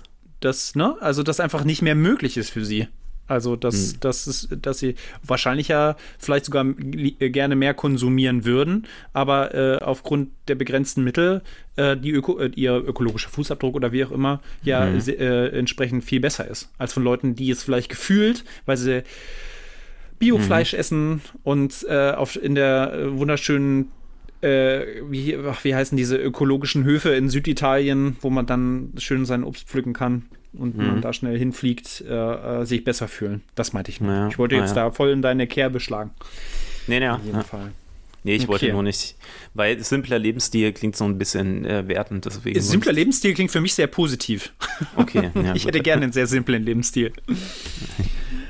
Da äh, haben wir letztens erst die Diskussion gehabt, ob ich dann doch mal ins Kloster wandere, aber das war nicht so. ja. Nee, nee, also das meine ich vollkommen positiv. Mhm. Okay, so, ich würde sagen, Alternativen, Stefan. Was ist deine erste Alternative zum Auto? Naja, die, die erste Alternative zum Auto ist halt kein Auto schon mal. Das ist erstmal ein großer Punkt, weil kein Auto und natürlich dann Politiker werden. Nicht fliegen. Ne? Und gerade ja. wenn man jetzt in der Stadt lebt, dann kann man das natürlich auch super gut umsetzen, indem man einfach sehr viel mit dem Fahrrad fährt. Und ja. wenn man sich wenn man sich dann auch mal äh, anschaut, wenn man wirklich ein Auto besitzt, wenn man mal das auf die Stunde zurückrechnet, wie viel ein Auto eigentlich pro Nutzungszeit mhm. kostet, Nee, nee, nee. Wenn Oder ich jetzt so. jeden Tag so. ein, eine Stunde das Auto fahre und gucke, wie viel, mhm. ähm, wie viel das mich dann kostet pro Stunde, dann und das dann aber trotzdem auch mal vergleiche mit ähm, einem Bahnticket, dann denkt man sich schon wieder, oh Gott, dann ich, hätte ich lieber mal die 5,40 Euro ausgegeben. Ja, ja, das, das stimmt. Das, äh, du hast, hast vollkommen, also was das angeht, hast du Guck mal, man kann ja recht. mal, wenn man jetzt mal das nochmal zurückrechnet, wir haben ja gesagt, für so einen älteren Golf, sag mal 500 Euro im Monat, wenn du jetzt mhm. jeden Tag mhm. dein Auto eine Stunde benutzt, mhm. ein Monat hat 30 Tage, sag mal jeden Tag eine Stunde, dann sind es 30 Stunden im Monat. Wenn du es jetzt 30 durch 500 teilst, dann, dann bist du da, ja Quatsch, 500 durch 30 das habe ich jetzt hier gerechnet. Dann bist du nämlich bei fast 20, also 17 Euro pro Stunde. Ja, da kannst du auch mal ein Busticket mhm. kaufen. Das, ja. Also in der Großstadt, äh, in der Großstadt würde sich für mich diese Frage auch gar nicht stellen, ob ich. Äh, ich habe übrigens noch ein Auto, muss man noch dazu sagen. Ich hatte sogar mal zwei. Eins habe ich spektakulär geschrottet, noch das zweite. Aber das eine ist ähm, äh, hier relativ, relativ ähm, zwingend nötig, um zum Beispiel zur Arbeit zu kommen. Ne? Weil mhm. da, dann äh, ist es die, die Sache mit den 17 Euro pro, pro äh, Stunde, aufgewogen mit 5,40 Euro für eine Busfahrt, ne, bei mir. Schon ein relativ großes Problem, wenn der Bus eben wirklich nur einmal die Stunde, höchstens einmal die Stunde, ich glaube, es ist sogar nur zweimal die Stunde, äh, alle zwei Stunden, die der Bus fährt, die ich bräuchte jetzt, um von, von äh, Arnsberg nach Sundern zu kommen. Ne? Und das ist ja äh, ein Punkt, wo man eben ansetzen kann und wo man da jetzt, wo wir vielleicht jetzt auch gleich mal drüber sprechen. Mhm äh, was, was äh, der Kosten-Nutzen-Anteil zum Beispiel für einen entweder das äh, 365 äh, Tagesticket, was du ja kennst, ne? Ein, äh, mhm. diesen Vorschlag, einen Euro pro Tag ähm, für den ÖPNV oder dass es halt gänzlich kostenlos ist. Ja, aber mhm. natürlich, also es ist natürlich, ähm, die Kosten sind sehr, sehr hoch, die man aber nicht so richtig wahrnimmt für, für ja, ein Auto. Klar. Mhm. Ja. Das Weil die Intuition also. einfach ganz falsch ist und das beim Auto auch immer falsch bilanziert wird. Ja, da wird ganz oft dann nur gerechnet, wie viel habe ich jetzt beim Tanken ausgegeben und die ganzen mhm. versteckten Kosten spielen da keine ja. Rolle. Und das ist ja. halt natürlich dann intuitiv eine ganz falsche äh, Wahrnehmung. Und dann kommt natürlich auch noch diese emotionale Bindung dazu. Weil wenn ich emotional ja. gebunden bin daran, dann bin ich auch eher bereit, vielleicht ein bisschen mehr auszugeben. In jedem Fall. Ja, und die Verbindung dann halt, wenn ich nicht wirklich weiß, wie viel ich wirklich real dafür ausgebe, dann hm. Das ist in jedem Fall so. Also ich glaube, dass bei, bei vielen äh, oder sag mal, bei bestimmten Bevölkerungsgruppen du mit Rationalität bei Autos dann überhaupt gar nicht mehr klarkommst. Nee, also, dass ja. es denen wirklich eben, wie ich schon mal ganz am Anfang berichtet hatte, denen aufs Geld da überhaupt nicht ankommt, sondern das Auto einfach das Ding ist, was mhm. auf allen Ebenen, ne? also vom Aussehen über, was es mir für eine Freiheit gibt, was es mir für, für einen Status gibt ähm, und für mich die, das absolute äh, ja, äh, zwingend, der zwingende Gegenstand ist, den ich, den ich besitzen muss. Da gab es doch mal eine Umfrage vom ADAC, wie viel die Autobesitzer schätzen, wie viel sie zahlen würden pro Monat für Auto. Jetzt rat mal, wie viel sie im Schnitt ge geschätzt hatten, wie viel sie ausgeben pro Monat für ihr Auto. Eieiei. Wahrscheinlich so äh, wie so ein Handyvertrag. 20, 30 naja, Euro oder nee, so. Nee, ein bisschen mehr haben sie schon geschätzt. Was denkst du? Ja? Okay. Ich Was weiß es nicht. Also ich Sie haben so selber geschätzt Schätzer. 204 Euro und real mhm. sind, also ADAC sagt jetzt real 425 Euro. Also die, und da sieht die, man schon die, die Differenz, ne? Faktor 2, ja. das ist schon Wahnsinn. Ja. Und diese ja, 204 Euro kommen dann wahrscheinlich echt vom Tanken. Ne? Die denken dann, naja, so zweimal getankt und dann so ein bisschen Zeug genau. noch oben ja. noch erwägen wir so drauf. Dann passt es schon. Naja, jetzt ja. würde ich aber sagen, komme ich nochmal zu deiner Frage zurück, was die Alternative mhm. ist. Und das ist mhm. halt der Umweltverbund. Und der ja. Umweltverbund ist halt einfach eine Mischform aus Fuß, Fahrrad, öffentlicher Nahverkehr oder und dann halt eben auch ja, nach, also Fernverkehr oder sowas. mit dem mhm. Zug. Mhm. Genau. Und da gibt zählt es halt zählt da Carsharing mit rein? In den Umweltverbund, ich glaube schon. Mhm. Ja? Okay. Ja, mhm. mhm. Und ähm, ja, und da gibt es halt dann dieses Stichwort äh, Multimobilität. Mhm. Das ist zum Beispiel, das gibt es eigentlich jetzt in jeder Stadt und dieser Begriff kommt auch immer mehr so in die, in die öffentliche Wahrnehmung. Das bedeutet halt einfach, dass ich dann eben alle Verkehrsmittel nutzen kann. Aber mit, ich halt nicht mehr darauf angewiesen bin. Also weißt du, ich fahre dann zum Beispiel, wenn ich jetzt nach Hause fahren möchte zu meinen Eltern, und das mache ich wirklich mhm. so, also ich bin der, der lebende äh, das lebende Vorzeigeobjekt für Multimobilität, weil ich fahre dann einfach, ich nehme mir dann einfach ein Nextbike, also ein, Teil, ein, ein Teilfahrrad, was ich mir einfach mhm. ausleihen kann, vor der Haustür, fahre dann zu der, zu der Teilautostation, stelle das da ab mhm. und fahre dann halt, wenn ich doch mal nach Hause fahren muss und es geht jetzt nicht mit dem Zug, wie gerade in Corona, mhm. da versucht man ja dann doch die Kontakte, soweit es geht, zu reduzieren wenn man wirklich mal irgendwie, oder also die Mobilität versucht man natürlich auch zu reduzieren, ne? wo wir schon beim Stichwort sind. Aber wenn es ja. gar nicht anders geht und man doch mal zu seinen Eltern fahren muss, dann fahre ich halt mit meinem ähm, Fahrrad dahin, lasse es da stehen und fahre dann mit dem Auto weiter. Mit und was bedeutet das eigentlich? Genau, mit dem Teil, also mit dem Carsharing. Mhm. Und das bedeutet aber nicht nur, dass ich ähm, mit dem Fahrrad zur, zum Teilauto fahre, sondern dass ich auch mit, dem, mit, mit dem Fahrrad zur Tram fahre und dann einfach umsteige. Und dass ich dann mhm. eben möglichst ein Ticket für alles habe. Ja. Und das gibt es halt zum Beispiel in Dresden. Das heißt Mobi.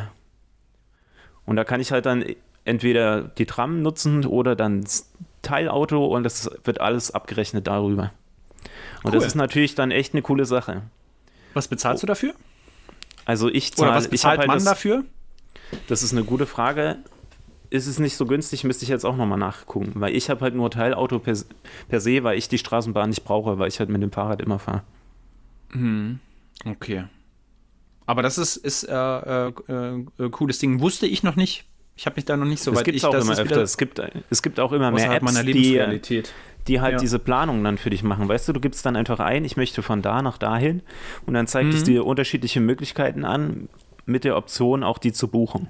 Dass du quasi mhm. zuerst einen, einen, ein Teilfahrrad kriegst oder ein Nextbike und dass du dann mhm. irgendwie entweder ein Carsharing kriegst oder dass er, dass er sich dann ähm, im Flixbus einbucht und dass du dann vielleicht nochmal umsteigst in die Bahn. So dass halt einfach nur das Ziel da ist und du siehst, also dass du aber halt dich nicht um alles kümmern musst, weißt du, dass ich also diese, mhm. diesen Ach, Aufwand, das finde ich gar nicht so schlimm. Ja, ja, aber was ich wirklich, äh, also das kümmern meinte ich, aber was ich so toll finde, ist, dass es jetzt wirklich schon mal so übergreifende ähm, äh, wie Flatrate gibt's, gibt für, für mhm. den ÖPNV. Ne? Na, genau, ähm, das finde ich, find ich wirklich gut. Und da würde ich mich jetzt wirklich mal, das müsste man dann mal recherchieren, interessieren, kostet das dann, wenn es Flatrate, ob, ob du das pro Anzahl der Kilometer irgendwie anteilig bezahlst oder ob du dann wirklich einen, einen Pauschalbeitrag bezahlst von 50 Euro im Monat oder so und dann kannst du das aber alles nutzen. Das mhm. würde mich mega interessieren. Jetzt gerade auch, wenn du sagst, in Dresden gibt es das. Bis wohin geht das? Ne? Also ist das nur im Stadtgebiet oder ist das äh, noch übergreifend? Mhm. Das fände ich sehr interessant. Das äh, recherchiere ich vielleicht dann sogar mal, weil es mich interessiert. No? Ja, mhm. Aber das ist wieder so cool, weil wir so unterschiedliche äh, ähm, Alltag, Alltagserlebnisse haben. Ne? Du in der mhm. Großstadt, mhm. ich auf dem Land. Und äh, es ist einfach, zeigt ja nochmal umso mehr, dass es einfach absolut vielfältige, vielfältiger Ansätze bedarf. Einfach. Ja. Ne? Ein Punkt bei mir ist es jetzt hier, es müsste gar nicht so sehr darüber ähm, äh, gestritten werden, dass man jetzt ähm, aus dem Haushaltsüberschuss 2 Millionen Euro ausgeben muss, um die, äh, den ÖPNV äh, kostenlos zu machen, sondern was ich jetzt hier erlebe, ist zum Beispiel Thema E-Bike. Ne? Mhm. Also ähm, es sind wirklich, ich würde schätzen, 80 bis 90 Prozent der Leute, die du hier mit dem Fahrrad fahren siehst, sind E-Bike-Fahrer. Mhm. Ergo, es ist, die Leute besitzen diese Technologie schon. Ja. Heißt, sie, sie sind definitiv imstande, auch jetzt, wenn du nicht ein gestandener Radsportler bist, hier in unserem bergigen Sauerland, auch äh, Strecken von einer Stadt oder einem Stadtteil in den nächsten zu, zu, äh, zu überwinden, zu, zu, mhm. zurückzulegen. Was hindert die Leute daran, das zu tun? Und das Einzige, was die Leute hier daran hindert zu tun, ist simple fehlende Sicherheitsmaßnahmen. Und da kann ich jetzt aus meiner Erfahrung berichten. Ich fahre ja äh, jetzt im Winter ähm, nicht mehr ganz so häufig und auch wegen Homeoffice nicht mehr ganz so häufig. Aber ich bin jetzt dieses Jahr, ähm, ich glaube, dreieinhalbtausend Kilometer Fahrrad zur Arbeit gefahren, zu, hin und mhm. zurück. Und was mir am meisten helfen würde, wirklich am meisten helfen würde, wären keine neuen Radwege, keine neue riesigen Millionenbauten von irgendwelchen, ähm, wie soll man sagen, äh, äh, äh, Parallelrouten, wie das zum Beispiel in den Niederlanden ist, wo ich gerne dann nochmal drauf eingehen würde. Die haben ja ein komplett entkoppeltes Infrastruktursystem Fahrrad und Auto, ne? Das, mhm, ja. Warst du schon mal da? Hast du das schon mal gesehen? Oder nee, gelesen hast kenn, du ja wahrscheinlich drüber, ja, ne? Ja. Mhm. ja, genau, kennst du ja. Ähm, sondern mein großes Thema ist zum Beispiel Fahrradschutzstreifen. Also hm. Fahrradschutzstreifen sind ja einfach nur gestrichelte Linien an der Seite, ja. die von, von, von Autos überfahrbar sind und äh, überfahren werden dürfen. Hm. Und die aber überall dann bitte hingehören. Dass sie ja, das dass in, also, den, mhm. in, in, den Köpfen, in den Köpfen der Autofahrer einfach schon immer verankert ist, wenn sie diese Dinger sehen, ah, es gibt also noch andere Verkehrsteilnehmer, auch im ländlichen mhm. Bereich, die kein Auto fahren. Weißt mhm. du, das, das wäre eine Maßnahme, du, die wäre sehr günstig. Und du, das könnte man überall das seit, das seit Frankreich schon seit Ewigkeiten, dass es auch an mhm. den Bundesstraßen einfach Schutzstreifen gibt für die Fahrradfahrer. Ja. Und genau. das macht mich wahnsinnig. Also ich habe damals Schulaustausch gemacht, 2007, glaube ich. Und das hm. ist mhm. einfach so angenehm, an den Bund ja, ne? so Bundesstraße auch zu fahren, weil du einfach noch diesen Schutzstreifen hast. Und das ist wirklich nicht viel Aufwand, einfach so einen Schutzstreifen zu machen. Aber nee, Deutschland sagt, sagt sie, man möchte das nicht, man möchte immer eine getrennte hm. Infrastruktur haben. Was dazu führt, dass man immer einen getrennten ähm, Radweg planen muss und das passiert halt dann nicht. Wenn du aber ja. gleich. Also das passiert schon, aber nur in ganz ja, kurzen ja, Abständen. Ja, es passiert, es passiert aber halt, halt nicht immer. Quatsch. Also, wenn du, es ist nicht so, dass ich eine Bundesstraße baue und es zwangsläufig so ist, dass ich einen Radweg daneben setzen muss. Mhm. Unabhängig davon, wie dann auch die Qualität ist von dem Radweg. Wenn ich es einfach an die genau. Bundesstraße mitmachen würde, hätte ich wenigstens schon mal in gewisser Form einen geschützten Weg. Ja, ja. Und das, das hat mich auch immer wahnsinnig genervt in Deutsch, auf deutschen Bundesstraßen, weil es ist einfach super unangenehm zu fahren. Vor allem, wenn dann, wenn mhm. die noch beplankt sind und du dann mit einem genau. Fahrrad fährst, das ist wirklich so absolute, absolute Hölle. Ja. ja. Und, und das, ist, äh, das ist wirklich eine Maßnahme, äh, da kann man jetzt drüber diskutieren. Klar ist das äh, natürlich sicherer, in Anführungszeichen, äh, wenn es komplett getrennte Systeme gibt. Aber es gibt dann übrigens immer, und das ist auch statistisch erwiesen, äh, das hatte ich auch, äh, als ich 2010 in Wien studiert hatte, hatte ich ein eigenes Fach dafür gewählt. Fußgänger- und Radfahrverkehr hieß das Studienfach. Ähm, und es ist wirklich äh, erwiesenermaßen ein Unfallschwerpunkt bei solchen Systemen, wo dann die getrennten äh, äh, Fahrsysteme wieder zueinander geführt werden müssen. Zum Beispiel an einer mhm. Kreuzung oder an einem Kreisverkehr. Weil ja. Äh, es dann viel, viel ähm, schwieriger ist, auch für Autos zu akzeptieren oder zu, zu, äh, äh, zu erkennen, dass auf einmal hinter so einer, am besten noch mit einem Grünstreifen getrennten Hecke, dahinter dann auf einmal die Fahrradfahrer wieder auf die Fahrbahn geführt werden. Und deswegen mhm. bin ich ein Verfechter, da muss ich aber auch äh, sagen, dass ich natürlich äh, ein sicherer Radfahrer bin. Ich fahre ja seit Jahrzehnten Fahrrad und habe keine Angst vor Autos. Vielleicht, wahrscheinlich sollte ich noch ein bisschen mehr Angst vor Autos haben. Äh, und deswegen für mich äh, Fahrräder als Verkehrsmittel auf eine Straße gehören und sich auch ihren ihren, ihren, ihr Recht auf, einer, auf einem, als, als Verkehrsmittel und nicht mit Fußgängern zusammen, was, wie du auch weißt, nur zu Ärger führt, wenn äh, kombinierter Fuß- und Radweg, äh, als wirklich auf Strecken, wo Transit gefahren wird, also jetzt nicht an der Promenade oder so, immer zu Problemen führt äh, es einfach so ist, äh, dass Fahrräder sich dieses Recht wieder erkämpfen müssen, meiner Meinung mhm. nach. Und wenn es ja. einfach diese, ne, diese, diese Strukturen, das kann man wirklich so simpel mit diesen gestrichelten Fahrradschutzstreifen anfangen, äh, wieder äh, äh, die, das Angebot geschaffen wird, dann wird es ein Stück dauern, meiner Meinung nach. Aber gerade durch das Thema E-Bike auch im ländlichen Raum wieder mehr Leute mhm. ähm, äh, gewillt sein werden, ähm, das Fahrrad als ein Verkehrsmittel zu benutzen und nicht das hinten in ihr SUV zu stecken, was ich dir ja schon mal erzählt habe.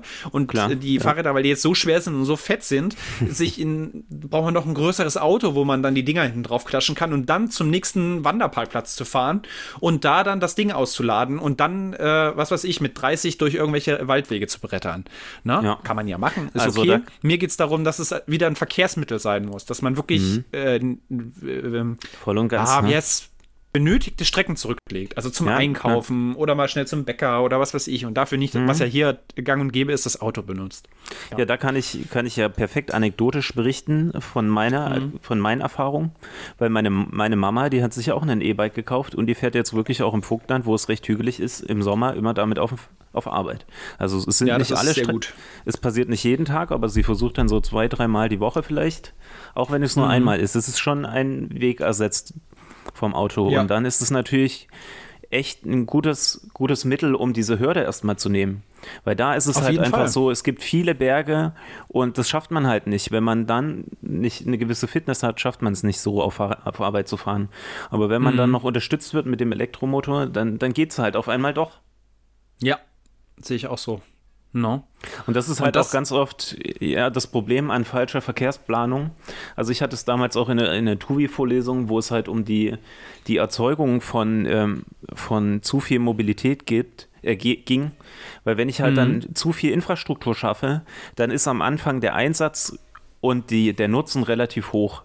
Und dann, dann mhm. gibt es aber so eine Tendenz, je mehr Strecken ich baue, desto mehr fördert das wieder meinen Fernverkehr. Mhm. Ja, also die Leute der werden wieder mobiler. Ja, ja, ja, ja die, die, Leute werden mobiler. Die, die gehen nicht mehr in ihrem kleinen Laden einkaufen in der Stadt, sondern die fahren halt jetzt weiter in die Nachbarstadt, gehen da in einen großen Supermarkt.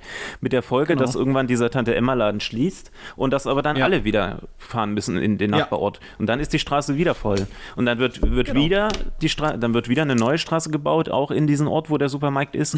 Und dann stirbt wahrscheinlich noch das letzte Geschäft in dem Laden. Und dann gibt es gar nichts mehr in der eigenen Stadt und die Leute sind nur noch am Rumkehren. Und das ist mhm. halt dann mhm. wieder so ein Aspekt, wo man echt gucken muss, ja, also wie bringe ich die Leute dazu oder wie stärke ich einfach auch wieder lokale Strukturen? Ich meine, jeder regt mhm. sich heute auf, dass es keine Innenstädte mehr mit Läden gibt und die Leute fahren aber dann trotzdem halt 40 äh, Minuten Gegend, in die ja, Nachbarstadt. Ich meine, mhm. ich kenne es auch aus meiner eigenen Erfahrung anekdotisch, weil es bei uns im, äh, im Puckland, da gibt es halt gar keine Strukturen, da gibt es gar keine Läden.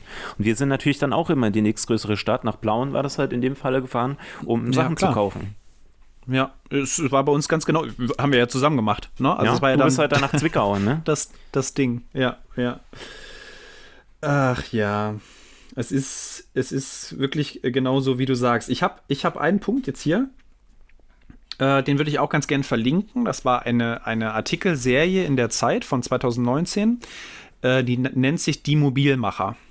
Mhm. Und äh, da, da sind äh, verschiedene alternative Konzepte auch vor allem für den ländlichen Raum äh, aufge, aufgezeigt. Die würde ich gerne verlinken. Das finde ich sehr, sehr interessant. Und mhm. da gibt es noch so ein paar andere Sachen, die jetzt auch zum Beispiel in meine Lebensrealität mit reinspielen würden ähm, oder spielen, die, wo ich auch noch nie drüber nachgedacht habe. Zum Beispiel ein Punkt ist, äh, stell dir doch mal vor, was ein Hauptgrund auch sein könnte, warum Leute keinen Bus fahren. Was glaubst du, warum Leute, fahren Leute keinen ja. Bus?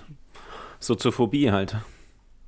Mhm äh, auch. Und jetzt stell dir mal einen, äh, stell dir mal noch, die Taktung hatte ich ja auch schon gesagt, und stell dir mal noch vor, wie so eine Bushaltestelle aussieht. ja, runter, also im ländlichen Raum halt runtergekommen, ne? Also es ist nicht Ja, oder gar nichts. Ein ja, oder gar keiner halt. Ja, klar. Ja. ja. Und das fand ich einen mega guten Beitrag. Ähm, die haben in dieser, in dieser Serie dann auch so äh, ähm, ich hätte jetzt beinahe gesagt, Publikumsbefragung gemacht, auf jeden Fall mit Kommentaren von Lesern. Und ein, ein äh, Kommentar war, das fand ich, ich lese es am besten mal vor, weil ich es so, so gut fand, wenn ich es jetzt finden sollte. Ähm, warte, warte, warte. Hm, Innenstadt, Mist. Wo ist es denn? Ich muss es finden. klack, klack, klack, klack, klack. Ja, klack, klack. Ja, ich da wollte nochmal anmerken, das heißt also nicht ja, Multimobilität, genau. sondern Multimodalität heißt es. Ah, okay. Also ich weiß nicht, ob es ja. den anderen Begriff auch gibt, aber eigentlich heißt es Multimodalität. Das wollte ich ja. nochmal anmerken, weil das war falsch. Ja. Ach so, okay. also man, ich muss es gar nicht vorlesen. Ja, erzähl noch schon gefunden, sonst würde ich Ich habe es gefunden, aber erzähl, äh, äh was, sag nur kurz, was dein Punkt wäre, dann machen wir es entweder danach Man muss oder natürlich auch immer, wenn es um Mobilität geht, auch immer über den Einzelhandel reden, ne? weil es gibt natürlich da auch Okay, das machen wir dann, lass uns das, lass uns das gleich machen. Ja, ja, dann lass uns das später machen. Und zwar wollte ich, also wo ich überhaupt noch nicht drüber nachgedacht habe, um jetzt meinen Punkt nur zu Ende zu bringen, ist äh, der Komfort an Haltestellen. Ich finde, da sollte man mal Architekt, also Bushaltestellen oder mhm. Bahnhaltestellen, da sollte ja. man echt mal, da sollte man mal Architekturwettbewerbe für machen. Um mhm. mit simplen Sachen, die günstig sind äh, und innovativ da zu sein, ähm, da Möglichkeiten zu schaffen, dass Leute sich dort wohler fühlen. Mhm. Es geht natürlich los mit einem Dach über dem Kopf, vielleicht mit einem WLAN, mit äh, Stromanschlüssen, ähm, Sitz und, und, und anderen Gelegenheiten, die natürlich auch so sind, dass jetzt da, äh, äh, obwohl es aber so sein müsste, dass die soziale Kontrolle dann auch bestimmte Sachen verhindert, die das vielleicht äh, in einem missbräuchlich benutzen. Aber, aber genau darum kann es ja gehen. Also was sind Möglichkeiten, um da den Komfort wesentlich zu erhöhen? Weil mhm. es ist natürlich dann schon, äh, klar, ist es einerseits mit der Taktung, wäre es zu verbessern, wenn natürlich jetzt du eine halbe Stunde, weil du gerade einen Bus verpasst hast, auf eine halbe Stunde auf den Bus wartest. Aber mhm. selbst bei einer Viertelstunde ist das natürlich natürlich ein ganz großer Unterschied, ob du äh, an einem Schild einfach nur im Regen stehst oder ob du zumindest überdacht bist oder diese Glasdinger, wo es immer durchzieht und wo ich mich schon öfters mit dem Fahrrad untergestellt habe, wenn ein Gewitter kam und du trotzdem nass wirst in mhm. diesen Dingern. Ne? Also da könnte man echt mal Innovation reinstecken. Ich fand das nur einen wirklich sehr, sehr coolen Kommentar, weil ich darüber echt noch nie nachgedacht habe. Das fand mhm, ich, fand ganz, ich wirklich ne? sehr, ich auch nie drüber nachgedacht, aber ja, hast du vollkommen recht.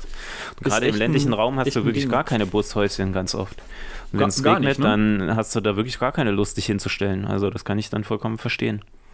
Ja, ja, das ist halt auch wirklich im ländlichen Raum dann so ein Teufelskreis, weil es natürlich auch kein Angebot gibt von, von also kein ÖP, ÖPNV-Angebot und die Leute mhm. dann halt ein Auto haben und wenn sie einmal ja. ein Auto haben, dann wird, fährt natürlich auch keiner mehr Bus und dann gibt es natürlich noch weniger ÖPNV. Und ich genau. meine, wir können jetzt, wir können jetzt, das wäre jetzt ein guter Punkt, um mal auf die zwei Kommunen hinzuweisen und auf die äh, Tatsache, genau. dass leider das bestimmte Anreize auch nicht funktionieren.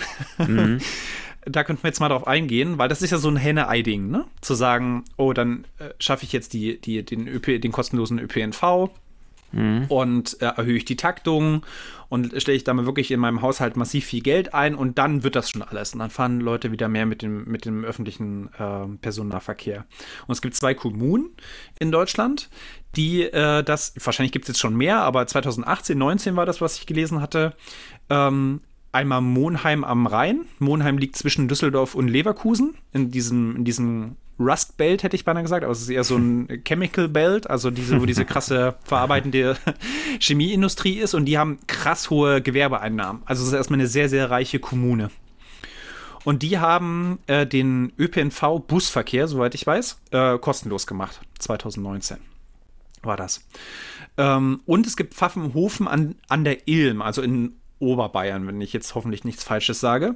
Die haben nicht nur den Busverkehr kostenlos gemacht, sondern sogar sämtlichen ÖPNV-Verkehr, also auch die Pendelzüge innerhalb äh, äh, des jetzt da das habe ich leider nicht gefunden, ob jetzt zum Beispiel es gibt da Pendelzüge, die aus äh, München kommen und dann da halten. Ich glaube nicht, dass die kostenlos sind, aber es scheint auch äh, Regionalverkehr zu geben, äh, bahnbereichmäßig, der auch kostenlos ist. Also es wurde explizit darauf hingewiesen, dass es nicht nur Busverkehr ist.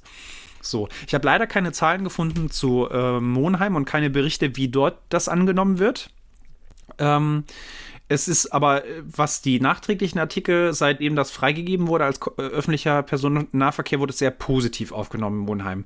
In Pfaffenhofen ist es leider so, dass es halt da ähm, große Probleme gibt mit der Akzeptanz mit der, oder was sagen wir, mit der Akzeptanz der, der Mehrheit der Bürger äh, in, in der Kommune, in der Stadt. Es ist wohl so, dass schon äh, berichten die Busfahrer da in verschiedenen Artikeln äh, so, dass wesentlich mehr Leute Bus fahren. Also, dass diese Kost dort gibt es eben diese äh, kostenlosen Busse, vor allem von der ba vom Bahnhof, weil es halt so eine Pendelstadt auch ist, in die Innenstadt zurück. Und ähm, die werden auch wesentlich mehr genutzt, aber es ist wohl ironischerweise so, dass jetzt Leute, die vorher Fahrrad oder Fuß zu Fuß gegangen sind, jetzt die Busse benutzen und Leute, die Auto fahren, äh, weiterhin Auto fahren. Also es, es ist äh, relativ hm. äh, enttäuschend, auch sagt der Bürgermeister und gesteht er sich ein, ähm, dass ja. äh, äh, es dort leider nicht so erfolgreich war und dass sie jetzt sogar noch anfangen, was natürlich sehr unpopulär ist, in der Stadt das Autofahren zu erschweren. Also weniger Parkplätze, ja. mehr äh, Abbiege- und Einbahnstraßen und Zwang Zwingpfeile und solche Sachen und das erhitzt dort die Gemüter gerade extrem stark. Also das mhm. ist ähm, sehr interessant. Und dazu muss man noch sagen, dass ähm, in der Kommune Pfaffenhofen der äh, Audi und BMW die zwei größten Arbeitgeber sind. Und da könnte man jetzt mal, das ist auch ein Thema, da müssen wir noch drüber sprechen, äh, Dienstwagen zum Beispiel, was die für eine Rolle spielen, mhm. äh, was die Pendlerpauschale bewirkt und äh, wie man da auf jeden Fall auch noch andere Anreize schaffen kann, um dieses System zu unterstützen. Ja, das so als Einführung. Ja, also ich habe hier gerade nochmal gelesen, der Bürgermeister hat mhm. gesagt, die Pfaffenhofener lieben ihr Auto. Ja, mhm. das habe ich auch. Ja, genau. Ja. Da sind wir wieder ja, bei stimmt. der emotionalen Bindung und die Leute, die ein Auto ja. haben, ne, die fahren dann halt einfach Teufel komm raus, egal. Egal was ist. Das ist natürlich echt schade. Und ich meine, die Holländer haben halt dann einfach angefangen, den Platz, den das Auto hat, einfach zurückzudrängen. Hm. Wobei man fairerweise sagen muss, wenn man mal in den Niederlanden unterwegs war, dass dort einfach krass viel Infra also Verkehrsinfrastruktur vorhanden ist. Ne? Also die haben ja fast ähm, bis zur niedrigsten äh, Rangordnung einer Straße haben die immer zwei komplette Straßen. Also bis auf die kleinsten Wege, die dann nicht mehr. Aber selbst so eine kleine, okay. was bei uns eine Kreisstraße wäre oder so, da haben die ähm, äh, äh, Autoverkehr und daneben komplett nochmal wie eine Straße äh, versiegelt, komplett asphaltiert äh, Radverkehr, wo ja auch die Mofas mhm. drauf fahren dürfen. Ah, ja. ne? mhm. Die haben das komplett entkoppelt und das ist natürlich ein massiver, wenn man jetzt sich das anguckt, von, von den Versiegelungsgraden natürlich wesentlich, ähm, also ich glaube, dass äh, Niederlande, das würde ich auch gerne eigentlich nochmal nachgucken, eines der, der dichtesten Verkehrsnetze der Welt hat, glaube ich. Also okay. am, am, was die Versiegelung angeht, aber natürlich auch äh, die, die Direktverbindung. Und, und äh, Wobei das Verkehrsnetz äh, in Deutschland natürlich auch sehr dicht ist, ne? Ja, aber stell dir doch mal noch mal vor, wir hätten an jeder ja, Kreisstraße noch eine komplette äh, Fahrradstraße und so. Mhm. Geht ja natürlich ja. bei uns gar nicht, weil wir nicht das Relief haben, muss man ja auch mal ganz klar sagen. Das ist ja dort viel einfacher, die Straßen dann auch so zu bauen.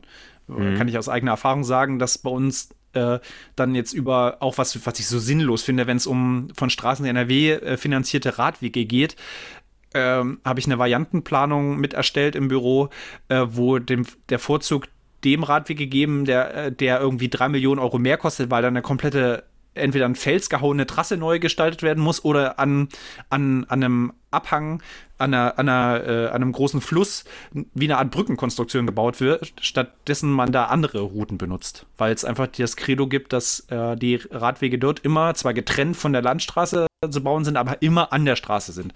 Egal. Mhm. Das ist, okay. ist, halt einfach viel schwieriger in Deutschland, muss man noch dazu ja, sagen. Ja, das ist wirklich genau. manchmal, manchmal sind Entscheidungen einfach komisch. Ja. Also das Aber es ist, das bringt auch. mich wieder zu dem Punkt, dass das Thema Auto ähm, schon auf dem Zenit einfach auch vom Flächenverbrauch steht für mich. Mhm, also ja. es muss jetzt einfach so sein, dass äh, äh, es mehr Flächen auch von den bestehenden Flächen wieder für andere Verkehrsmittel freigegeben werden. Ich sehe das mhm, einfach so. Ja. Das ist, ist wirklich ein zwingender oder, Punkt. Ja, oder ganz nur für den Fußverkehr. Und ich meine, da ja, gibt, klar, es gibt ja ganz viele Städte, gibt ja ganz viele Städte, die das einfach gemacht haben. Äh, bekanntestes Beispiel ist vielleicht äh, in, na, in New York bei dem Broad, auf dem Broadway. Da gab es ja mhm. früher auch vier, vier, Spur, vier Spuren. Und mhm. da haben sie ja eine Spur komplett äh, nur noch für den Fußverkehr. Und da gibt es Bilder dazu, das können wir auch mal verlinken, wie viel, mhm. ähm, wie viel mehr Aufenthaltsqualität man dann eigentlich hat, wenn man nicht mehr nur mhm. vier dicke Autospuren hat, und ähm, da gibt es aber noch ganz viele andere Beispiele, auch in zum Beispiel in Barcelona, da hat man diese Superblocks gemacht. Ähm, da gibt es halt ganz solche ähm, Quartierbebauungen und um diese Blöcke gab es halt immer dann die Straßen. Und da hat man dann, die hat man dann halt aufgelöst und gesagt, ja gut, es gibt jetzt nur noch gewisse Straßen, die für Autos zugänglich sind, die anderen sind nur noch für Fuß. Fuß und mhm. Fahrrad zu, und äh, wo man versucht dann halt die Auf Aufenthaltsqualität auch viel höher zu gestalten, wo man dann halt irgendwie mal mit seinen Kindern Fußball spielt äh, unter der Woche, wo Bänke stehen, wo man sich dann halt einfach auch mit Leuten trifft, wenn kein Corona mhm. ist und man miteinander einfach im ähm, Austausch ist. Das sind einfach öffentliche Räume, die dann ganz intensiv genutzt werden, ne? wo, wo nicht einfach genutzt nur ein Auto, können, ne? ja, ja, ja, genutzt ja, werden können. Also in Barcelona mhm. werden sie mhm. auch genutzt. Das ist halt so ein Ding, was nur in großen Städten funktioniert. Das muss man ja, genau. Oder ja. funktionierenden Städten, ne? was jetzt keine Schlafstätten sind und so. Das Na klar, muss man ja. dazu noch sagen. Ja, okay. Aber äh, ich will da überhaupt gar nichts relativieren. Das ist vollkommen richtig. Also, und das spielt in der, in der Planung, auch in der derzeitigen Planung in Deutschland für Großstädte noch eine viel zu geringe Rolle. Ja, wir hängen, solche, hängen da total zurück. Auch solche ja. Mittel wie, ich meine, es gibt genügend Länder, die das eingeführt haben. London ist das bekannteste Beispiel, eine City-Maut zu machen. Die Schweden haben das in jeder großen Stadt. Wo ja. man in Schweden wird so einfach anhand des Nummernschildes wird das Auto getrackt und dann wird über die ähm, Chip, äh, mhm. über die Visakarte einfach das abgebucht. Norwegen auch, ja. Und ähm, das wird halt akzeptiert und das sind halt einfach Kosten, die, das Auto trägt halt einfach Kosten, die sind versteckt und die trägt die Allgemeinheit mhm. mit, auch für die Gesundheit, weil die Leute sich weniger bewegen. Und mhm. solche, solche, das ist ja nochmal ein ganz solche politischen, ja. solche politischen Hebel, die werden in Deutschland noch gar nicht diskutiert, weil einfach die Lobby ja. so stark ist für das Auto. Ja. Und das ist einfach schade. Was ja jetzt diskutiert wird, endlich, was ich gut finde, das ist, also ist viel zu spät, aber dass es jetzt mhm. endlich steuerliche Vorteile für äh, Fahrradpendler geben soll. Ne? Mhm. Also das ist, ja, das, das ist völlig äh, absurd, derzeit, ne? Das ist, das ist wirklich absurd mit den 2 Cent oder 5 Cent oder was es ist, was du bekommst für das Fahrrad. Und mhm. du müsstest ja eigentlich mehr bekommen als die Autos. Ja, natürlich. Ne? Ja, Klar du hast du weniger, so hast du weniger Aufwand. Ja, aber um das anzutreiben, ja, ist es. Ist an, es anteilig genau, erzeugst du auch viel weniger Kosten für die Gesellschaft. Ja, eben. Genau. Ja, und das ist halt. Ah. Ich meine, es gibt ja auch Studien, wenn man, wenn man täglich mit dem Fahrrad auf Arbeit fährt, dann ist man im Schnitt ein bis zwei Tage weniger krank im Jahr. Mhm. Und wenn man sich jetzt vorstellt, wie viele äh, Werktätige es gibt in Deutschland und wie viele, ähm, ja, wie viele Arbeitstage da entstehen würden. Wenn du, mhm. du hast ja jetzt gesagt, in Nordrhein-Westfalen sind es 4,9 Millionen äh, Arbeitnehmer, ne? Hast du gesagt vorhin, glaube ich. Mhm. Wenn man 4, sich das 4, jetzt vorstellt, 4, zwei mhm. Arbeitstage sind es äh, fast 10 Millionen Arbeitstage, Werktage, die dann mehr im ja. Jahr gearbeitet werden. Ja. ja. Das sind dann, das sind aber dann auch schon eigentlich wieder öko rein ökonomische Fakten, die man auch mit bilanzieren muss da und die noch keine, Rep also die, die diskutiert werden, aber die natürlich, die man sich vor Auge führen oder ja, die halt mit mhm. in diese Kalkulation rein müssen. Ja. Eigentlich. Ne? Ja, aber der Mensch ist ja bequem, Stefan. Ne? Und auch für bequeme Menschen gibt es ja Gott sei Dank äh, utopische oder progressive Fortbewegungskonzepte.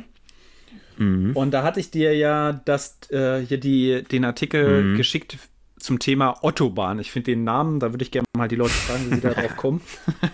ja, ich fahre ja mit der also, Autobahn. Mit der Autobahn, auch weil man so stark mit der Autobahn fahren verwechseln der Autobahn. kann. Phonetisch.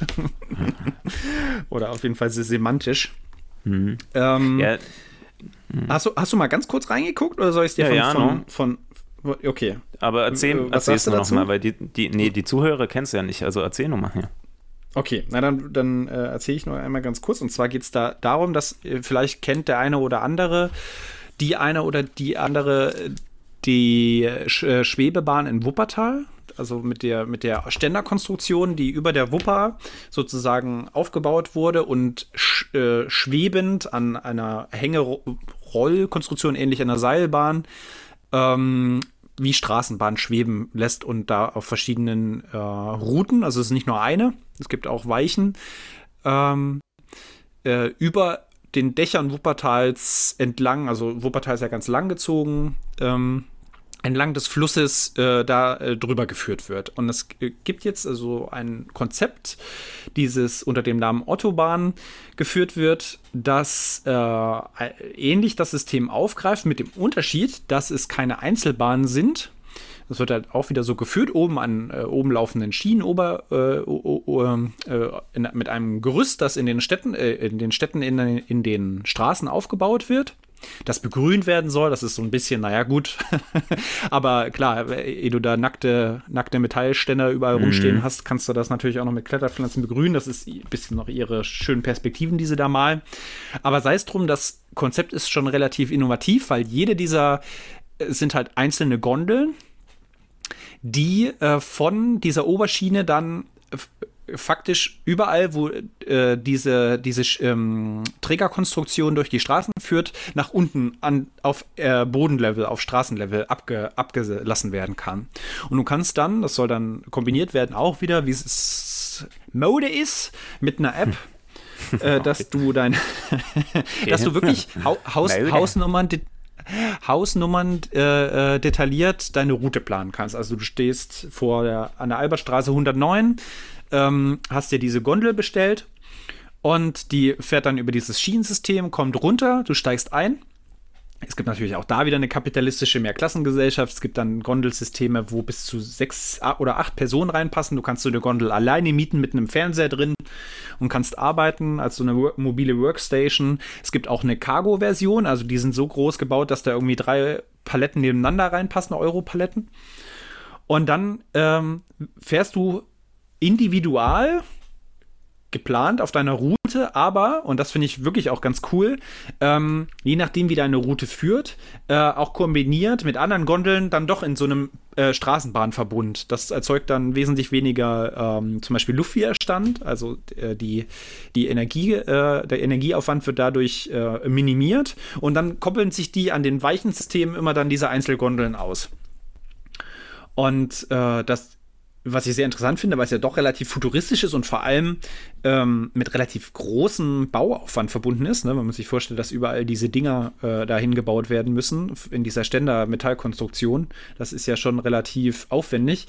Äh, Gibt es mehrere ähm, Kommunen in Deutschland, die schon ko kooperieren damit und äh, in China und äh, Ländern, wo es ja, äh, systembedingterweise etwas schneller geht mit den Entscheidungen soll. Ich, ich schätze mal, da geht es dann auch um äh, Erschließungen von großen anderen Infrastrukturen wie Flughäfen etc. Aber da äh, halten sie sich noch ein bisschen bedeckt, da kann man jetzt noch nicht so viel drüber lesen. Ähm, soll wohl bis 2030 dann schon was realisiert werden. Und ähm, auch für Überland, das fand ich auch sehr gut. Also die, äh, das System, was sie, was sie planen und bauen möchten, äh, ist konstruktiv bis 250 km/h ausgelegt, diese, diese Kondeln. Du, nur und ganz kurz, es kracht ein bisschen mhm. manchmal, Martin, es kracht ein bisschen. Habe ich jetzt wieder, hier bin ich wieder zu enthusiastisch. Mhm, kann natürlich ja. sein. Der Enthusiasmus nicht mehr halten kann nach, nach einer Stunde 51 Minuten, kann ich nicht mehr so mhm. gut sitzen. Mhm. Ähm, sei es drum. Auf jeden Fall äh, ist es auch geplant, dass es funktioniert im Überlandverkehr, also wirklich äh, als Bahnersatz und dass du dann äh, äh, diese Gondeln komplett wie, wie in einem Train dann ähm, äh, an, anordnest und dann der Luftwiderstand extrem, einen äh, extrem geringen CW-Wert hat. Also das Äquivalent, da hatte ich mir noch ein Interview angeschaut mit dem CEO, glaube ich, äh, ist 1,8 Liter pro 100 äh, Kilometer, die du dann zurücklegst. Als, mhm. als pro Gondel, glaube ich sogar. Nicht jetzt pro, pro Person. Also schon okay. relativ relativ äh, kostenextensiv oder, oder ressourcenextensiv. Ja, mhm. also das ist das System und das fand ich halt ganz interessant, das wollte ich ein bisschen vorstellen. Ähm, ich hatte das ja gerade so ein bisschen an den Stationen festgemacht, wo ich bisher war. Münster Thema Fahrrad, das hatten wir jetzt ja recht ein, eingängig detailliert und aber natürlich wieder nie in Gänze diskutiert. Und für solche Städte wie Düsseldorf, du warst ja auch schon öfters dort, du kennst das ja mit den ja. ähm, Platzverhältnissen. ist wirklich keine Perle ja. in der Hinsicht. crazy crazy dicht bebaut, aber da würde so ein System auf jeden Fall Sinn machen. Auch äh, äh, weit gefächert im Stadtgebiet. Das ging ja, glaube ich, schon. Also, das ist natürlich ein bisschen äh, auch ganz schön Umgewöhnung im Stadtbild, ne? Aber das kommt sowieso ja alles auf uns zu. Aber äh, für solche Städte, die so dicht bebaut sind, mit solchen, ähm, ja, wie soll man sagen, Dichtigkeit an, an oder an Platzproblem, kann man ja wirklich mal so sagen. Ne? Mhm. Das ist ja, ist ja wirklich so. Ähm, kann das funktionieren, meiner Meinung nach. Finde ich das auf jeden Fall einen guten Ansatz. Auf jeden Fall, ne? Ja. Das war jetzt nur die Vorstellung. Jetzt würde mich interessieren, wenn du es dir kurz angeschaut hast, was, äh, ob du das auch für realistisch hältst oder ob das, ob das, also wir verlinken natürlich auch den, den Beitrag oder, mhm. oder ob du da äh, Probleme siehst oder ob es utopisch ist. Naja, ich finde es ja immer gut, wenn man neue Ansätze hat und da auch erfinderisch ist und vielleicht auch dann mhm. ein bisschen außerhalb dessen sich bewegt, was bisher so da ist. Aber ich mhm. denke mir, also diese, diese Systeme sind ja eigentlich nur realistisch für größere Städte. Also ja. mindestens so Mittelzentren, wenn nicht sogar nicht noch größere Städte. Und da frage ich mich halt, die, die Alternative dazu ist ja eigentlich schon da, nämlich einfach die Straßenbahn. Mhm. Und wenn man die Straßenbahn hat mit einem noch verdichteren, also mit einem dichteren Takt, mit einer Taktverdichtung, mhm. dann habe ich eigentlich all die Probleme, die es jetzt gibt, schon adressiert. Dann ist es eigentlich nur noch eine Kostenfrage.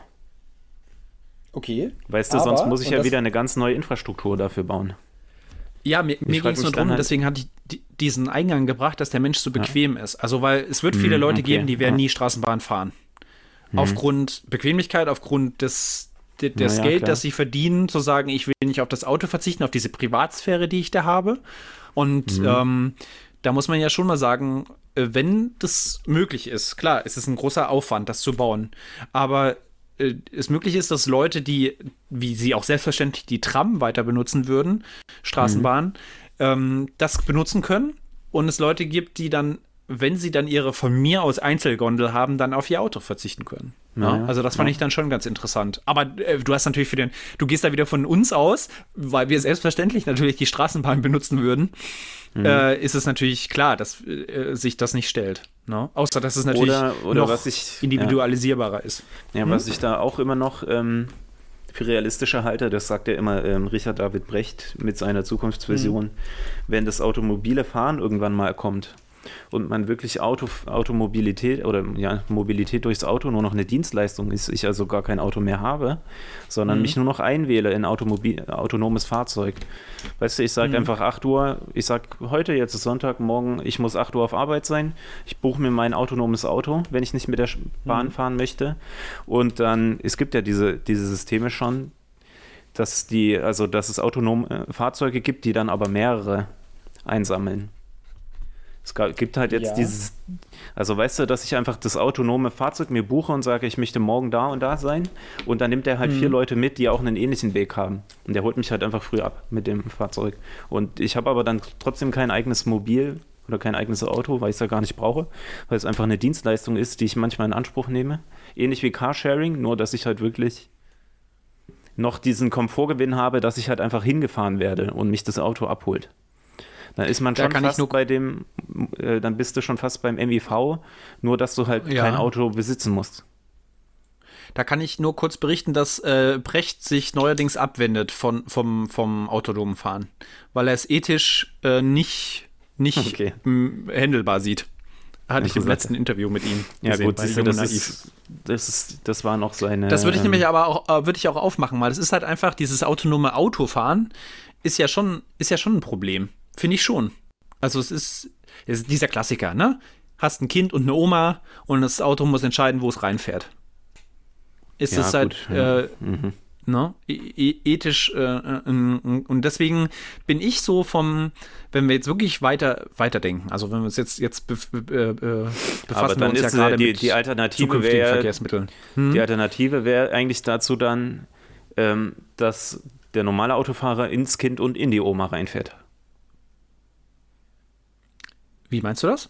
Naja, also wenn, wenn, es, wenn du jetzt ein autonomes System hast, dann hast du da keine Reaktionszeit. Also wenn die Systeme ordentlich kalibriert sind, dann mhm. sollte das, ja, keine Ahnung, das ist halt so eine ethische, eine rein ethische Frage, die man aber mit Sicherheit genau. lösen könnte. Aber wohlgemerkt. Meinst du? Wo, Glaube ja, ich nicht. Das, das gibt wird wirklich viele Situationen kommen. Du hast, hast ähm, das Auto fährt und du hast vor dir Stau, ne? Und hast dann, der berechnet dann vielleicht noch den Wert des Fahrzeugs. und äh, daneben äh, läuft ein Fußgänger oder ein Fahrradfahrer oder, oder äh, äh also ist ja jetzt sehr, sehr utop und da noch da, äh, links davon ist ein Abgrund, wo du ganz abstürzen kannst.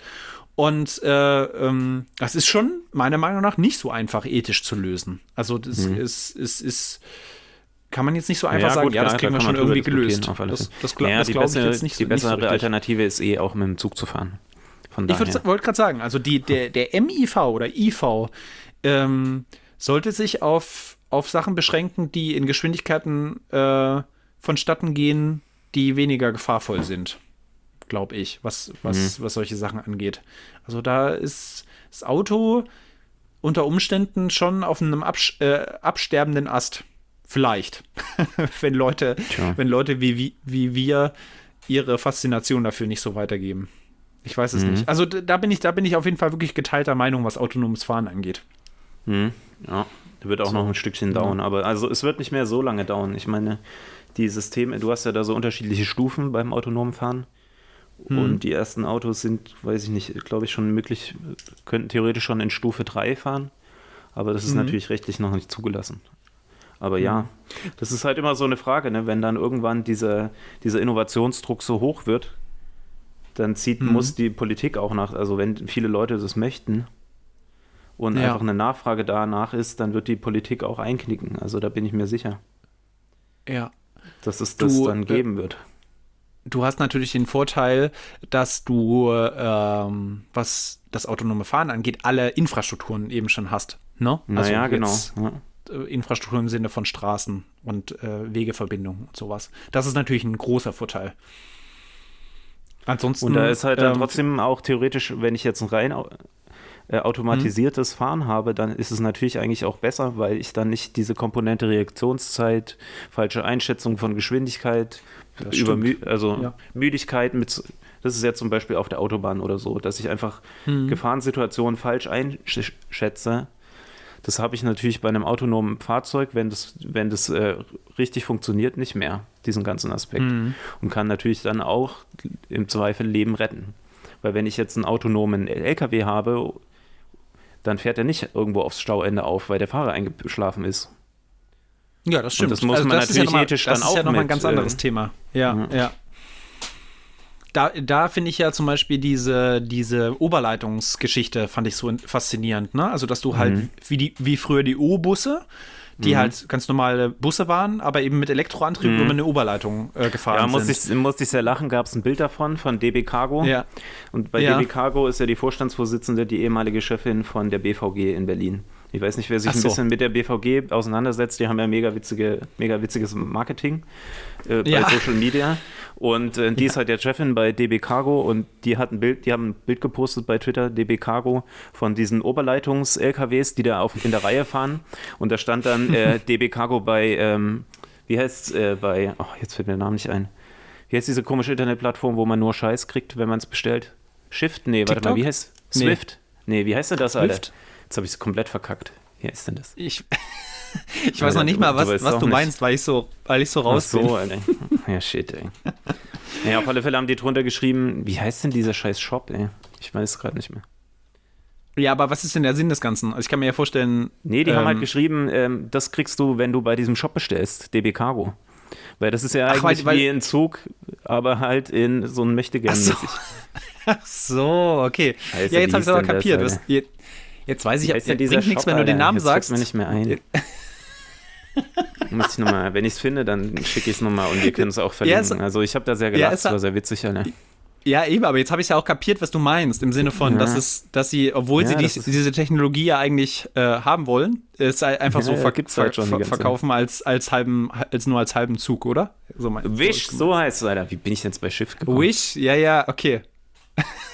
Junge, Junge, ich schicke dir das gleich mal, kannst du gleich mal angucken und wir verlinken es. Ja, aber ich habe doch jetzt, ich habe doch jetzt den Witz verstanden, wenigstens, oder? Ja, ja, ja. Okay, ja, okay, gut. Ja, okay, jetzt hast du es geschickt. ja, da habe ich sehr gelacht. Und Wish ist halt so ein Shop, wo du halt irgendwie so günstige Sachen kriegst. Ja, sind aber jetzt, dann jetzt weiß ich das auch, dieses blaue Logo da, ja, ja. Ja, ja. Oberleitungs-LKWs fehlt es an gesellschaftlicher Akzeptanz. Sehr gut. Ja, aber sowas fände ich halt sinnvoll, muss ich ganz ehrlich sagen. Ich, die, du hast die Infrastruktur, du hast die Technologie, ne? Und du müsstest halt äh, diese, diese, natürlich diese äh, Masten bauen. Das ist schon richtig. Aber, ja, na klar. Äh, oder man, ver mhm. man verlegt einfach wieder mehr auf die Schiene. Wollen wir denn mhm. eigentlich nochmal über die Deutsche Bahn sprechen oder nicht? Wollte ich gerade sagen, wir können gerne über DB Cargo reden, weil DB Cargo hat so äh, DB Cargo hat, äh, ähm, hat zwar Deutsche Bahn, aber hat äh, so viele LKWs, dass sie sich mhm. mal, dass sie mal vorsichtig sein sollten, solche Witze zu machen übrigens. Aber sicher, ja? Ne? dass das nicht Schenker ist, sondern DB Cargo? Nein, Nee, nee, nee, nee. Also äh, ich kann es leider jetzt nicht äh, direkt mit, einer, mit einem Artikel oder sowas untermalen, aber ich bin mir sehr, sehr sicher, dass ich vor äh, ein paar Monaten.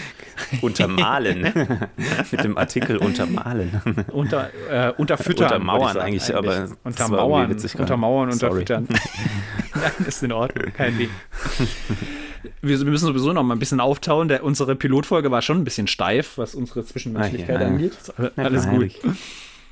Ich untermale das nochmal, meine, meinen Fakt mit, äh, nein, es ist auf jeden Fall so, dass ich sehr erstaunt war darüber, dass mhm. äh, DB, DB Cargo in jedem Fall so viele LKWs hat und äh, auch tendenziell immer noch, zumindest zu diesem Zeitpunkt, wo ich es gelesen hatte, ähm, mehr von der Schiene auf die Straße verlagert und mit dem DB-Logo halt mhm. da durch die Gegend. Ja, ja, ich habe es ja auch gerade in einem Artikel halt gefunden. Großes, großes Problem. Ja, mhm. deswegen sollten Sie mal vorsichtig, vorsichtig sein mit solchen Witzen.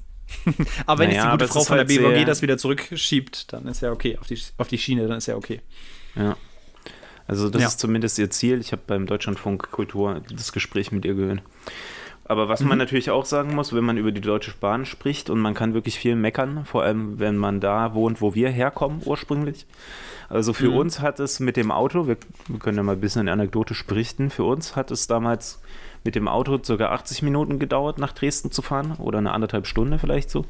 Und mit, mhm. der, mit der Bahn, wenn ich jetzt in Auerbach, also wo meine Eltern wohnen, ähm, losgefahren bin, dann hat es über zwei Stunden gedauert. Zwei Stunden 20, ja, klar. wenn ich mich nicht. Weil die Anschlüsse liegt halt einfach daran, da weil sind. in Zwickau kein Anschluss gewährt ist von der Vogtlandbahn ja. zu, zum Regionalexpress. Ja. Und das ist natürlich absoluter Wahnsinn. Also wenn, wie, wer soll dann bitte mit dem Zug auch fahren, mit dem Regionalzug, wenn man einfach gar keinen Anschluss kriegt?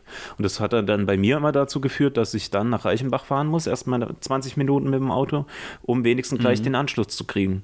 Wenn man aber Tür mhm. zu Tür rechnet, dann fahre fahr ich trotzdem 20 Minuten nach Reichenbach und dann nochmal mhm. ein und eine Dreiviertelstunde. Das sind dann summa summarum über zwei Stunden, sagen wir mal Tür zu Tür, fast zweieinhalb Stunden. Und mit dem Auto sind es halt 80 bis 90 Minuten wenn die Autobahn frei ja. ist. Und das ist natürlich ja. Wahnsinn. Und um ja. dem ein bisschen, um da nochmal ein bisschen das zu untermauern, seit 1994, ne, da ging es los mit dieser, diesem Zwang der Privatisierung. Da gab es diese Privatisierungswelle ne? und die Deutsche Bahn ja.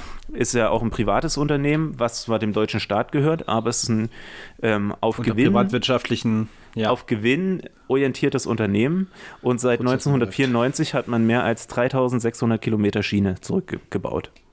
Ja, und vor allem und gerade äh, mal 850 Kilometer dazu, genau.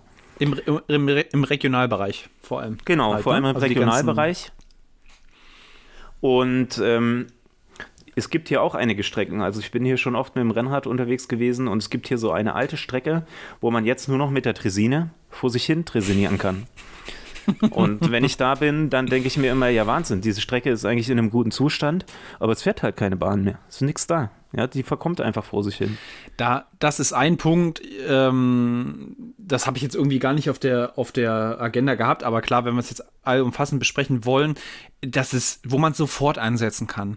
Der Witz ist, dass zum Beispiel selbst, du hast ja jetzt sicher schon mal gehört von diesen Schienentrassenradwegen, die so für so Leute wie meine Mutter und mein Vater, die so mhm. nicht mehr viele Steigungen fahren ja, wollen, klar, die, die ne, haben dann das Dreirad da dabei und dann können die da schön diesen, die ehemaligen Dresinenwege irgendwo lang kutschieren. Ist auch alles mhm. gut. Ähm, mhm. Äh, äh, da gibt es sogar ganze Radwanderführer nur für ehemalige Schienentrassen, die zu Radwegen umgebaut wurden. Und äh, der Witz ist, dass fast für, für, also sagen wir mal, für einen Großteil dieser, dieser Radwege besteht ein Rückkaufsrecht der Bahn, äh, um dort eventuell wieder Schiene hinzulegen bei Bedarf. Okay. Und, ja, und, und, und ich finde, gerade da, umso mehr ist es ein Ansatzpunkt zu sagen, ja, erstens ist die ganze Privatisierung der ba Deutschen Bahn, müssen wir nicht drüber reden. Ne? Also, das äh, eventuell, falls es möglich wäre, das wieder in, zumindest ein Stück weit zurückzudrehen und dann sich verdammt nochmal um die regionalen Verbindungen wieder zu kümmern, weil die, die Trassen, also es ist jetzt noch nicht so, dass da wieder ein Urwald drauf gewachsen ist. Mhm. Ähm, kann man mit relativ geringem Au Aufwand revitalisieren. Und das ist ein Punkt, wo man sofort ansetzen kann. Und da rege ich mich jetzt auch zu sehr drüber auf, wenn wir da jetzt noch im Detail weiter drüber reden. Weil selbst, selbst von Arnsberg nach Neheim gibt es sogar noch eine Strecke und da fährt ein bis zweimal im Monat ein Güterzug lang. Und mhm. es gibt auch Gott sei Dank auch Lokalpolitiker, hier, da saß ich auch schon in einer Bürgerversammlung, die das auf ihrer Agenda haben. Also die wirklich sagen, wir wollen eigentlich so eine Art Tuckerstraßenbahn haben, die zwischen diesen Orten lang fährt.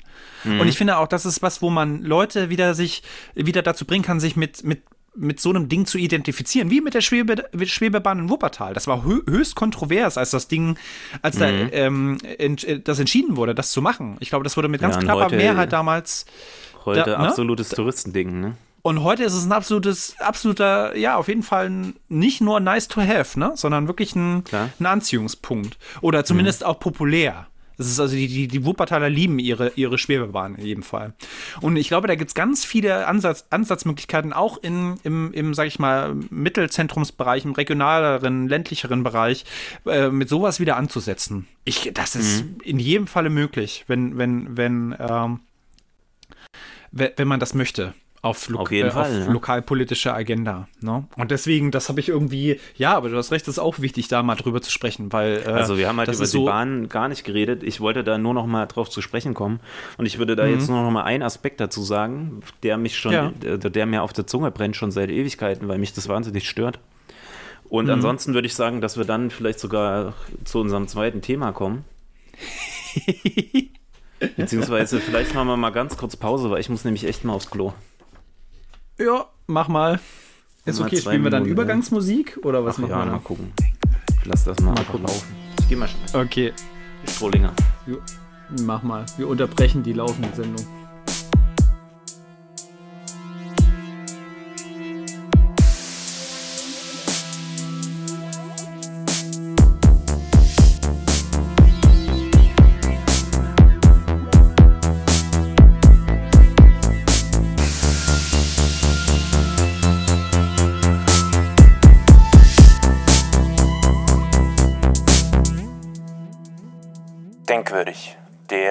Podcast.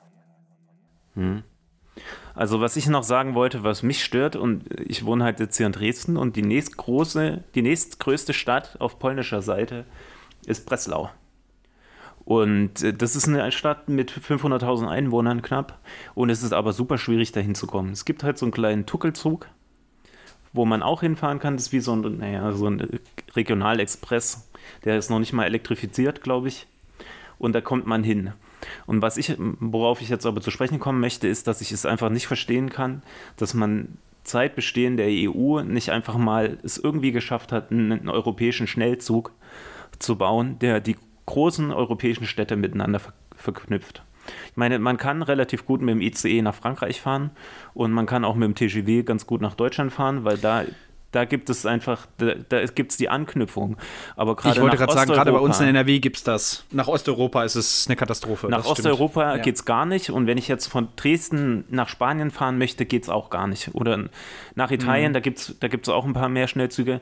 Aber einerseits ist es schweineteuer, weil ich für jeden, für jeden Anbieter ein eigenes Ticket buchen muss. Da gibt es zwar noch so ein, mhm. ich weiß gerade nicht, wie das hieß, es gibt auch so, noch so ein äh, Verbundticket aber auch da kann es dann passieren, dass du dann nochmal extra Steuern zahlen musst.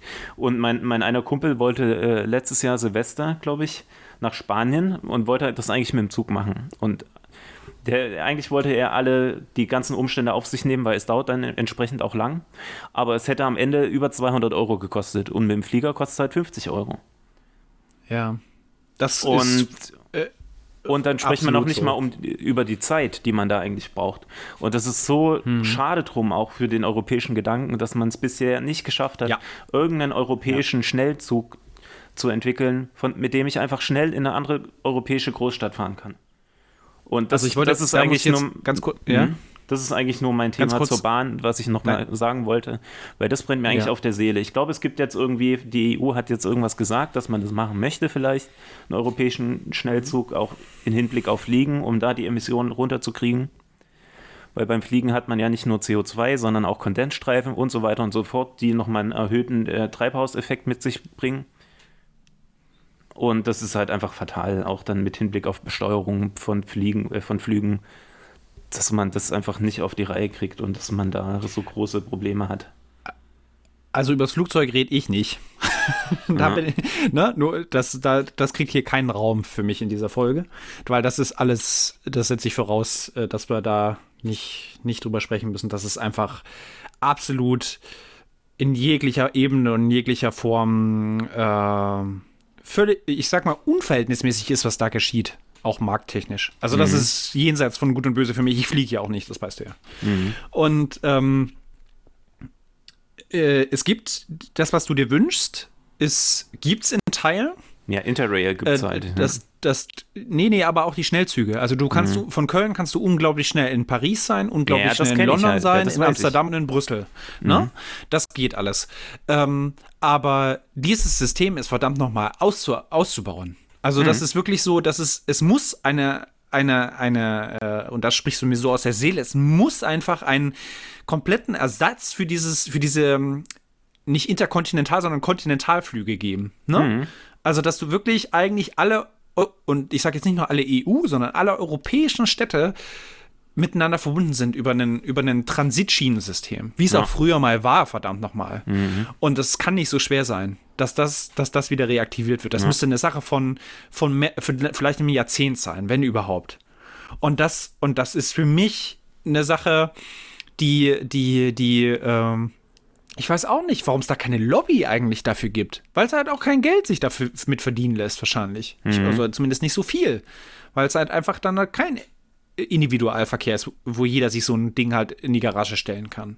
Ja. Und, aber das ist was, wo wirklich, ich meine, Zugfahren war ja auch mal, bevor es die, die, äh, Massenmotorisierung äh, der, der breiten Bevölkerung gab, genau das Fortbewegungsmittel der Wahl der Freiheit, ne? Das war ja einfach mal Klar, so. Natürlich. Ja. Und, und, und warum können diese Vorzüge nicht, die ja auch auf der Hand liegen? Ich meine, es ist ein großer Unterschied. Ich bin ja auch leidenschaftlicher Autofahrer, eigentlich auch sogar immer noch, muss ich sagen. Aber es ist ein ganz großer Komfortunterschied, wenn du in einem komfortablen Zug, jetzt nicht in so einer Bimmelbahn, ähm, eine Langstreckenfahrt von sechs, sieben, acht Stunden machst. Mhm. Und dabei noch was liest, Musik hörst, also oder oder oder äh, auf jeden Fall Sachen machen kannst, die die Arbeiten selbstverständlich, die du im Auto, wenn du selber fährst, nicht tun kannst. Mhm. Ne? Und und klar, also das ist du kannst ist, mal rumlaufen, du kannst äh, mal auf die Toilette gehen. Du kannst dir vielleicht ja, sogar ja, im Bordbistro mal was zu trinken holen. Ja, es gibt so viele Vorteile im Vergleich zum Auto. Und in jedem Fall. Das Potenzial also vor allem wird ist es halt einfach gar nicht ausgeschöpft. Überhaupt nicht. Und das ist, und, da können, kann sich ja. äh, Europa eine große Scheibe auch von, von äh, Japan zum Beispiel oder so abschneiden. Ne? Also die da ja dieses System in jedem Fall haben.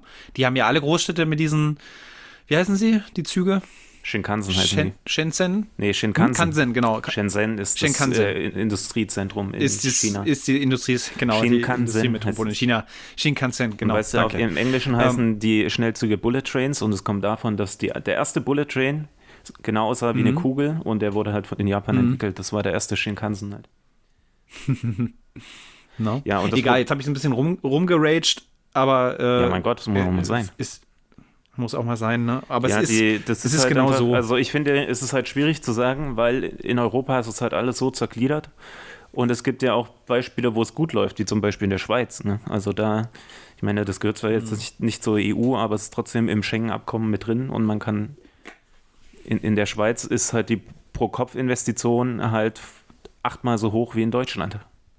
Also die Schweiz ja. gibt 380 äh, Euro pro Kopf aus, pro Einwohner. Hm. Und Deutschland sind es halt 64.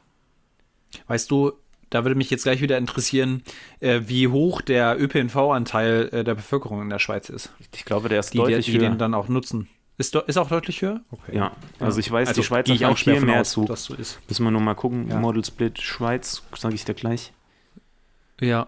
Und da bin ich mir aber ziemlich sicher, wenn wer mal in, in der Schweiz war und ich war jetzt nur einmal in Bern und in Zürich und wenn man sich den Bahnhof mal in Zürich anguckt, dann gehst du da völlig verloren. Das ist ein Riesenbahnhof und äh, in der Schweiz fahren auch viel mehr Leute mit der Bahn.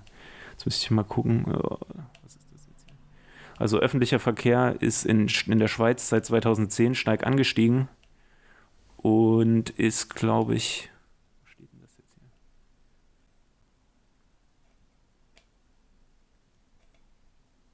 Ja, müsste ich nochmal nachrechnen. Sehe ich gerade nicht. Ja. Alles gut. Ich glaube, ich glaube, bei der Mobilität ist jetzt hier auch gerade ein bisschen die Luft raus. Ja, ich, ich denke sagen, auch, wir haben jetzt wirklich über so viel wir, gesprochen. Ja, ja, wir, wir stoppen jetzt mal an dieser Stelle. Auch wenn es keinen galanten Übergang gibt zu diesem völlig gänzlich anderen Thema, fällt mir jetzt auch keine, keine Über Überleitung rein. Außer die Frage, warum du das, wie du jetzt drauf gekommen bist, jetzt äh, seit zwei Wochen, dass du da nochmal drüber sprechen müsst, möchtest. Das wollte ich sowieso fragen. Worüber? Über Fraktale. Also wie du da drauf gekommen bist, äh, dass du, dass du äh, das jetzt nochmal aufgreifen wolltest. Hm, wie bin ich darauf gekommen? Naja, ich finde halt Fraktale einfach per se ist eine relativ interessante Erscheinung. Oder, ja, weiß ich nicht, wie kann man das benennen? Also Fraktale fand ich halt schon immer recht interessant, weil sie einfach eine interessante Form haben, jetzt unabhängig davon, was dahinter steckt. Und jetzt würde ich einfach mhm. dich mal fragen, Martin, was hast du denn für einen Kontakt zu Fraktalen und was ist denn für dich eigentlich ein Fraktal?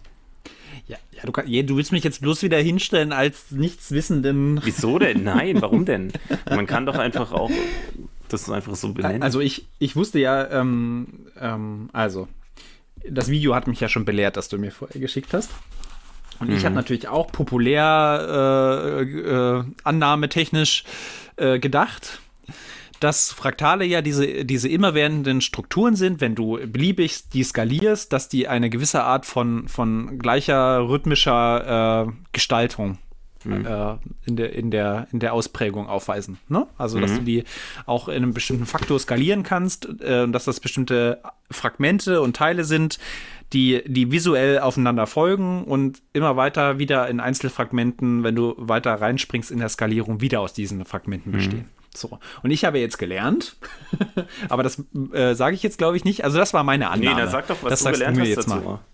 Ja, vielleicht habe ich auch gar nichts gelernt. Ich habe es, glaube ich, nicht so richtig verstanden. Also dieser gesagt. zentrale also Aspekt also doch. bei den Fraktalen ist halt einfach die Selbstähnlichkeit, ne? was du meintest mit den wiederkehrenden genau. Rhythmen oder Mustern. Ja, ja, ja.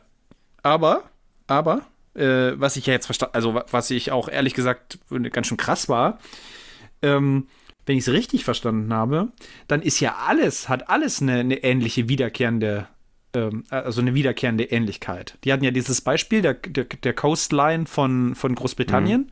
und der Küstenlinie von, mhm. von Norwegen. Und dann mhm. hatte man diese Küstenlinie abgefahren. Und dann war es ja so, dass die alle eine, eine auf einen Faktor von 1,23 bei Großbritannien und 1,58 ähm, äh, dimensionierten ja. Skalierbarkeit haben. Und mhm. das fand ich so krass. Ich meine, dann kannst, das kannst du ja eigentlich auf alles anwenden in der Natur. Naja, naja auf, alles. Auf alles naja, oder? genau. Und das ist halt das ganz, das ist halt das Coole am Fraktal, weil eigentlich die Fraktale erstmal dafür gesorgt haben, dass halt bestimmte Phänomene so richtig äh, beschreibbar sind, auch in der Natur. Mhm. Halt komplexe Zustände. Wenn man sich jetzt mal einen Baum anschaut, ne? wenn man sich jetzt nur diese Form betrachtet, dann ist die erstmal super komplex und es ist ganz schwierig, die zu beschreiben. Und wenn man dann aber mal ja. weiter reinguckt, dann merkt man, aha, diese Baumform kommt eigentlich wieder im Ast, weil da teilt sich der mhm. wieder auf und an dem Ast sind wieder Äste, die dann auch wieder Blätter haben. Und da merkt man, aha, da gibt es eine gewisse Form der, der Selbstähnlichkeit. Und das ist halt super cool, weil der, der Erste, der das so richtig erkannt hat, war halt Benoit Mandelbrot. Mhm. Und ähm, der saß halt, also der hat sich sehr, sehr, hat sich relativ lange mit diesem Phänomen beschäftigt und war am Anfang auch gar nicht so ein bekannter Mathematiker, hat dann auch erstmal in Frankreich gearbeitet, war dann später bei IBM und bei IBM mhm. haben die ähm, haben die Informationen über Telefonkabel übertragen. Und die hatten so Störgeräusche drin in diesen Kabeln. Der hat es sich dann erstmal visualisiert und der hat dann gemerkt, wenn je weiter ich reinzoome in diese, in diese Frequenzen, dann gibt es eine Selbstähnlichkeit. Weil die, wenn ich mir jetzt auf einer Stundenskala mir dieses Rauschen angucke und jetzt mir das in einem Minutenraster angucke, dann gibt es das gleiche Muster. Und der hat halt dann mhm. darüber herausfinden können, welches Problem in dieser Leitung vorliegt und konnte halt dann, also er hat sich halt vorher schon sehr damit beschäftigt mit dieser Selbstähnlichkeit und hat das halt auch äh, zum ersten Mal beschrieben in der Form. Aber er konnte halt dann okay. das bei IBM so ganz praktisch auch anwenden, ne? für, für, einen, für ein technisches Problem, was er hatte. Ja. Und jetzt. Äh, ja. Hm? Also für mich fehlt noch, und das ist der Link, der, der, der was ich dich unbedingt fragen wollte, mhm. weil in diesem, in diesem Beitrag es wird ja explizit unterschieden, also wir verlinken das Video natürlich ja, genau. auch, ne? Ganz wichtig. Ja. ähm, in diesem Beitrag wird, wird unterschieden zwischen diesen typischen, äh, die Van Koch, Van Koch Folge hieß die, glaube ich, und dieses nee, Dreieck. Kochkurve. Das ja. Kochkurve, danke. Und wie hieß dieses Dreieck? Sipinski-Dreieck? Sierpinski. Hm. Ja? Serpinski. Ähm, dass das, Serpinski. Ja. Serpinski. Serpinski. Serpinski. Drei. Ja. mhm. äh, dieses, auf jeden Fall dieses Dreieck, dass das eben noch nicht an sich äh, als Fraktal gilt, sondern, und das, diesen Link kriege ich nicht, ähm, wenn du jetzt eine scheinbar äh, völlig willkürlich ge ge ge gewählte Form nimmst, wie zum Beispiel die Küsten, also völlig unregelmäßige Form, wie diese Küstenlinie von, hm. von, von der großen Insel England, Schottland, ja. Großbritannien. Ähm, und du kannst ja dann scheinbar ja in jedem Objekt diese, diese Wiederkehr von, von, von, ähm, von Skalierbarkeit rausfinden. Naja, aber das, da, also das muss man jetzt eingrenzen, weil nur natürliche ja. Objekte, also natürliche Objekte, die eine gewisse Form von Unregelmäßigkeiten haben. Also wo die, mhm. ich meine, es gibt auch natürliche Objekte, die gleich offensichtlich eine Symmetrie haben. Ja. Wie, wenn ich jetzt mir nur. Aber, das, ja. alles, was ich schaffe, wenn ich jetzt hier einen, einen Papierhaufen zerknülle oder einen Scherenschnitt mache oder ähm, also wenn ich selber etwas produziere, ne? Mm, ja, aber was auch nicht, auf, nicht zwangsläufig was, was auf den. Ja, aber mhm. guck mal, die, die, die, die natürlich entstandene durch seismografische und mhm. tektonische Plattenverschiebungen, mhm. hergest äh, Erosion hergest hergestellte Küstenlinie ist ja völlig unregelmäßig. Und, genau, und ja. für, es gibt keinerlei Symmetrie. Genau. Ja, und für auf, mich ist also, trotzdem hm, okay. Mhm. Und ja, das sind dann halt du so weißt ganz, jetzt, was ich meine. Das sind halt so ganz natürliche ähm, Formen, die man halt vorher nicht richtig beschreiben konnte in der Mathematik. Und das mhm. Coole ist halt an den Fraktalen, dass es halt einerseits durch diese Selbstähnlichkeit einmal äh, definiert ist. Also jeder kennt zum Beispiel ähm, einen Romanesco. Und das mhm. ist eigentlich so das perfekte Beispiel dafür, was ein Fraktal ist in der, in der Natur weil da habe ich diese ja. kleinen Kegel und die sind wieder kleine Kegel und da hast du wieder kleine Kegel ja. drauf. Und mhm. diese, diese Beschreibung natürlicher Phänomene, die gab es halt in der Form vorher nicht. Und jetzt kommen wir zu dieser Küstenlinie mhm. zurück, da musste ich aber erst nochmal ausholen. Ah, ich weiß, ich habe den diese, Link. Ich glaube, ich habe diese, den Link. was mhm. der Benoit Mandelbrot... Irgendwann bist du bei den Strukturen des ja. Gesteins, oder? Ja, ja, genau, also diese, diese groben mhm. Zersiedlungen okay. von der Struktur. Und der, der Benoit, Benoit Mandelbrot hat halt gesagt, es gibt eine Dimension, also die, das sind halt keine, normalerweise sprechen wir halt von zwei Dimensionen oder drei Dimensionen. Ne? Also wenn wir, alles, was wir ja. sehen hier gerade, ist dreidimensional und äh, was wir jetzt auf dem Platz zeichnen, ist zum Beispiel zweidimensional. Und diese Objekte, die äh, Fraktale, die bewegen sich halt zwischen den Dimensionen. Die, das ist nicht ein eindimensionales oder zweidimensionales Objekt, Mhm. Und um darauf zu kommen, ähm, das, das, würde ich jetzt noch mal ganz kurz erklären, wie das passiert. Wenn ja, ich bitte. jetzt ein zweidimensionales Objekt habe, oder sag mal, fang mal bei einer Linie an. Ne? Wenn ich die Linie jetzt mhm. zerteile in der Mitte, dann entstehen zwei neue Linien, die sich selbst ähnlich sind, weil es einfach eine Linie ist. Ne? Und wenn ich mhm. sie weiter teile, dann passiert es mhm. immer weiter. Sprich also, mhm. wenn, ich, wenn ich die Hälfte davon mache, dann ist die Masse auch die Hälfte. Also die Masse bedeutet halt einfach das Gewicht zum Beispiel. Also die, sprich, da skaliert halt beides gleich. Mhm. Also die, die. Ähm, ich, hab, ich hab, weiß genau, was du meinst. Bei der Linie komme ich wenn noch ich, mit. Wenn ich eine Linie um die Hälfte skaliere, dann skaliert sich auch die Masse um die Hälfte. Ja, ja. Das heißt halt, wenn die Linie doppelt so lang ist, dann ist auch die, die Wichtung oder die, die Masse oder die, die, die Fläche doppelt so. Bei, mhm. bei einem zweidimensionalen Objekt ist es halt so, wenn ich jetzt die um das Doppelte skaliere, dann ist die, dann skaliert die Masse Vervierfacht. um genau Faktor vierfach. Daraus ergibt sich halt, mhm. ich kann jetzt sagen, ähm, daraus kann ich halt dann wiederum meine Dimensionen theoretisch bilden. Mhm. Weil wenn ich jetzt auf die Fläche kommen möchte, dann muss ich die Dimension hoch meine Skalierung ist dann quasi meine Masse. Mhm. Ich, so. Das verstehe ich alles. Ist alles korrekt. Genau, und bei den Fraktalen, da muss ich jetzt jeder mal das Sierpinski-Dreieck zum Beispiel angucken. Da ist es eben anders. Da verhält es sich nicht, da verhält es sich nicht so bei, wir können jetzt nochmal über ähm, 3D sprechen. Da ist es halt so, wenn ich jetzt in, in alle drei Ebenen meinen Raum skaliere, dann habe ich halt, wenn ich es verdoppel, habe ich die achtfache Fläche. Und genau. ähm, daraus kriege ich halt dann wiederum 2 hoch 3 ist einfach dann 8. Weil, und dann aus diesem 2 hoch d ergibt sich dann meine Dimension.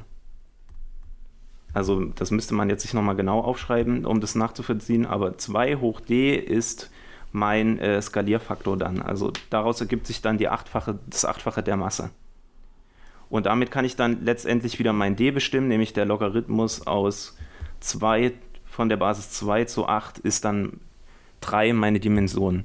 Und bei den, bei den Fraktalen ist es ähnlich, nur ist es da so, wenn ich sie skaliere, um das Zweifache, dann verhält es sich, sich nicht ganz so. Und deswegen haben wir jetzt diesen Aspekt, ähm, nämlich dass Dimensionen nicht immer ganzzahlig sein müssen. Weil in unserer, in unserer Wahrnehmung ne, haben wir immer ganz klar definierte Dimensionen. Und das trifft halt jetzt mhm. bei den, das gibt es halt bei den Fraktalen, Fraktalen jetzt nicht mehr, weswegen der Benoit Mandelbrot diese Dimension auch als Rauigkeit bezeichnet. Und mit dieser, mit mhm. dieser Rauigkeit kann man auch äh, jetzt zum Beispiel abstrakte Formen in der Natur zum Beispiel beschreiben. Und innerhalb dieses Videos, ja. und das werden wir euch verlinken, das müsst ihr euch dann mal angucken, weil es einfach zu sehr ins Detail auch geht jetzt. Hausaufgabe. Ja. Und innerhalb der Natur ist es halt wahnsinnig schwierig, bestimmte äh, Strukturen zu beschreiben, die nach, die auf den ersten Blick abstrakt sind. Also man guckt sich jetzt eine Küstenlinie an und weiß überhaupt nicht, ja, wie soll ich diese jetzt beschreiben? Und durch, das, durch die fraktale Dimension oder die Ähnlichkeitsdimension kann ich jetzt zum Beispiel auch eine auf den ersten Blick kom ganz komplexe Form beschreiben. Und das hängt halt wiederum damit zusammen, wenn man sich jetzt dieses Sierpinski-Dreieck mal anguckt und man sich jetzt vorstellt, man verdoppelt es, dann kommt nämlich bei der Masse nicht das äh, Vierfache raus, wie zum Beispiel bei der äh, zweidimensionalen ähm, Skalierung oder das Achtfache bei der dreidimensionalen, sondern es kommt nämlich das Dreifache raus. Wenn ich, ich fand mal sehr, sehr einleuchtend. Ja, mhm. ja. Mhm. Und damit äh, kriege ich halt ich zum Beispiel raus, dass ähm, wenn ich jetzt wieder den Logarithmus von der Basis 2 zu 3 bilde, dass ich da dann zum Beispiel ähm, den Ähnlichkeitsfaktor d von 1,53 habe, was glaube ich, müsste ich jetzt nochmal rechnen. Mhm. Ja. Und das ist halt so was krass, ich, weil diese, diese, diese abstrakten Formen waren halt vorher überhaupt nicht beschreibbar, auch in der Mathematik. Ja, ja, also ich finde, ich fand's, ähm, ja, auch das habe ich mega, äh, war mir mega auf jeden auf so ein, so ein, so ein äh, Buchöffner. Also es hat auf jeden Fall Klick gemacht in meinem Kopf. Mhm. Und äh, was mir, ich bin ja so krass visuell veranlagt, ich bin halt kein, überhaupt kein mathematischer Mensch. Äh, was mir extrem geholfen hat, war die äh, Darstellung, wenn man jetzt dieses Sierpinski-Dreieck nimmt ne, und ähm, ähm, legt das auf dem Raster von, von äh, Grid, haben die es genannt, ne? also mit, mit unterschiedlichen Vierecken, mhm. also ein Rastersystem. Und dann äh, markiert man alle äh, Vierecke, die äh, von diesem Sierpinski-Dreieck, diese Ausbildung des Sierpinski-Dreiecks, das sind ja immer, immer die verschiedenen ja. Elemente davon, mhm. die diese diese Vierecke berühren. Naja, und genau, dann, das ist einfach nur ein äh, Indiz dafür, wie der Flächeninhalt ist. Genau, und dann, und dann setzt, macht man, macht man äh, diese, diese Grids immer feiner. Mhm. Und dadurch äh, kommst du ja dann auch durch die Teilung der Verhältnismäßigkeit, ne, wie viele mhm. Vierecke davon betroffen sind, auf diese, auf diese Dimensionierbarkeit. Also mhm. dann kommst du ja auf die, auf die, genau. auf die, auf die drei. Ne? Also genau, und je feiner an. das Grid das, wird, das fand ich sehr praktisch. Ja. Beziehungsweise sagen, das habe ich verstanden. Der, er sagt halt gar nicht, die, das Grid wird verfeinert, sondern die Skalierung läuft gegen unendlich bei ihm, was ja, genau. das mhm. gleiche ist wie eine Verfeinerung des Grids letztendlich. Ja. Und da läuft dann halt diese, von dieser Kurve, dieser gedachten Kurve, läuft dann das Verhältnis von, jetzt nehme ich mal an, ein, Drei, ein, Kreis oder so, was unendlich viel skaliert wurde im Ver Verhältnis zu dem originalen Kreis, äh, geht, entgeht dann seiner Dimensionalität. Also mhm. das nähert sich dann immer mehr seiner Dimensionalität an und da ist es eben 2, der Zahl 2, weil das eben ein zweidimensionales mhm. Objekt ist.